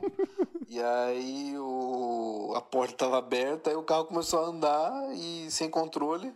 E a própria Ana Maria falando, sai, sai, sai, sai, sai, sai. E ela foi ali atropelada ao vivo, né? E o louro zoando, como sempre, né? Ele vai lá, teve que dar uma zoadinha, né? E. Ah, teve também do programa dela, uma outra parada do, do pepino lá, que ela queria experimentar o, pepino, experimentar o pepino lá do cara, e aí o louro já saiu zoando também. Mas esse não, não fez tanto. É bom. Não tem tanta repercussão, é não. bom, Foi é mais bom. o atropelo dela. com pepino é sempre engraçado. Parabéns aí mais episódio e. Esperando o próximo e fiquei chateado essa semana aí, hein? Pô, chegou sexta-feira, cadê minhas quatro horas que eu dediquei pro Nobodycast? E contestação aí. Pô, o Igor tava gravando da onde? No, no banheiro? numa igreja? Falou, até a próxima. Grande Bruno Batista. E aí, Igor, você tem uma resposta pra dar pro nosso ouvinte? Cara, na verdade eu estava na casa da minha conge e eu estava tentando falar muito baixo e tentando é, não, não despertar a ira dos vizinhos, assim como a gente desperta a ira dos ouvintes. E aí saiu esse som meio esquisito, né? Eu fechei tudo e estava ali fa- falando bem baixinho perto do microfone. Eu acho que foi isso que deu essa, essa impressão de, de, de- de eco, né? De, de- de- como é que chama isso? Coros, né? No É, ambiente. Acho que- Ambiência, ambiência, de né? ambiência, foi isso. Mas desculpa, tava tentando fazer o meu melhor. Não pra vocês, porque vocês não merecem, mas pra minha cônjuge que tava dormindo, coitada. Ah, acontece, É né? Igor? E pra variar, você falhou, né? Sempre. Muito bom. Sempre. Bruno Batista, nos vemos na Rinha de Ouvintes. Obrigado por estar aqui. Pra gente encerrar aqui as cartinhas. Há, há muito tempo a gente não faz isso, né? Em virtude da duração extensa aqui. Mas perguntamos essa semana nas nossas redes sociais qual o maior momento da televisão brasileira pra você.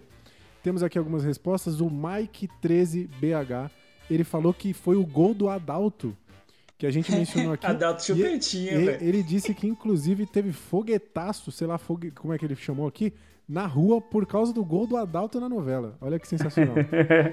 Maravilhoso. O- Beijo, Mike. Homem grande incrível. Mike, grande Mike. O Jefferson, é G2 Ferson Underline O, falou o primeiro teste de DNA do programa do Ratinho. Eu eu não vi, mas deve ter sido marcante, deve ter sido marcante. Jefferson é um dos nossos melhores ouvintes aí.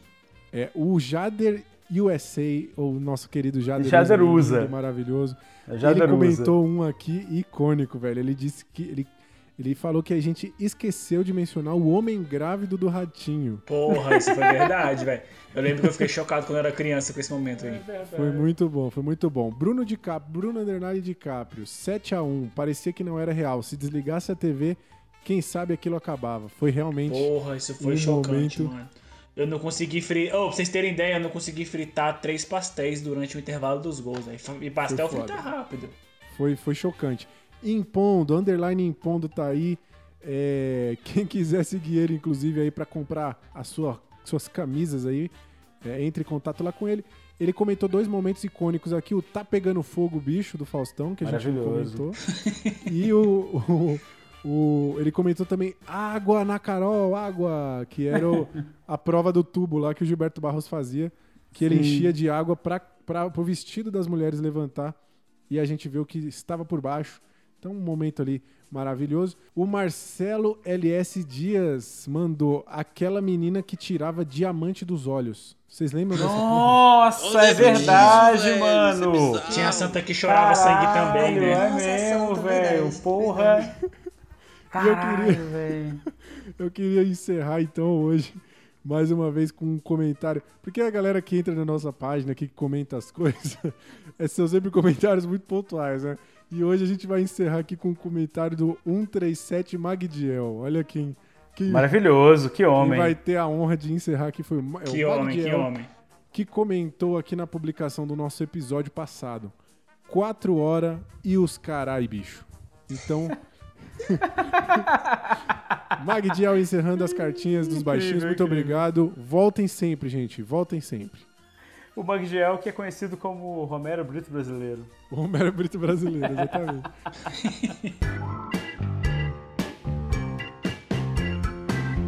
Chegamos ao fim de mais um episódio do Nobodycast. Por incrível que pareça, não foi dos mais longos, talvez muito por- pela presença especial dela. Então, muito, muito, muito obrigado por estar aqui novamente, Corina. Quer deixar um recado aí pra galera? Quer falar alguma coisa? Quero dizer que eu tô sempre feliz de estar com vocês, que vocês Ah, me que alegram, que eu fico muito feliz de escutar vocês, me divirto muito, muito mesmo, assim, umas piadinhas bem idiotas, do jeito que a gente gosta. E Hoje eu me pode- segurei, hein, por respeito. Jonathan, Falei, ela eu- não merece isso. É muito bom. Tem umas que eu fico, meu Deus, que piada. Tipo, que bosta, mas que bosta boa, sabe? Assim você fala, meu Deus. Super entendo. Tô muito, feliz e tô Que legal. agradecendo. Valeu demais, então, Corina. Muito bom ter você aqui. Nos vemos na Rinha de, na, na Rinha de Ouvinte, que vai Com rolar na certeza. semana que vem. E se você teve a ousadia, assim como desse filme, de escutar esse podcast até aqui, conta aí pra gente o que, que você acha do filme Aquária. Qual é o seu momento favorito? Em que momento da sua vida que você assistiu essa bosta?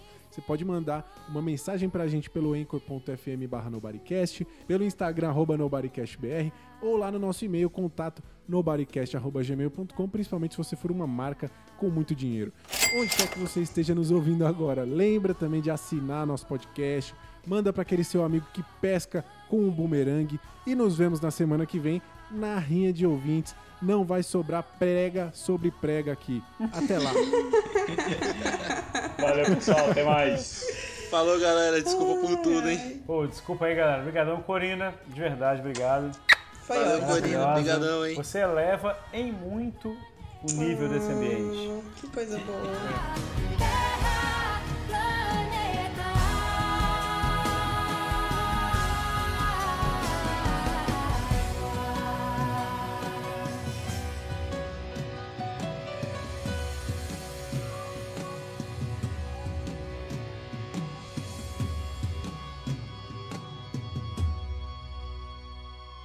Nobodycast. Nobodycast. A sensação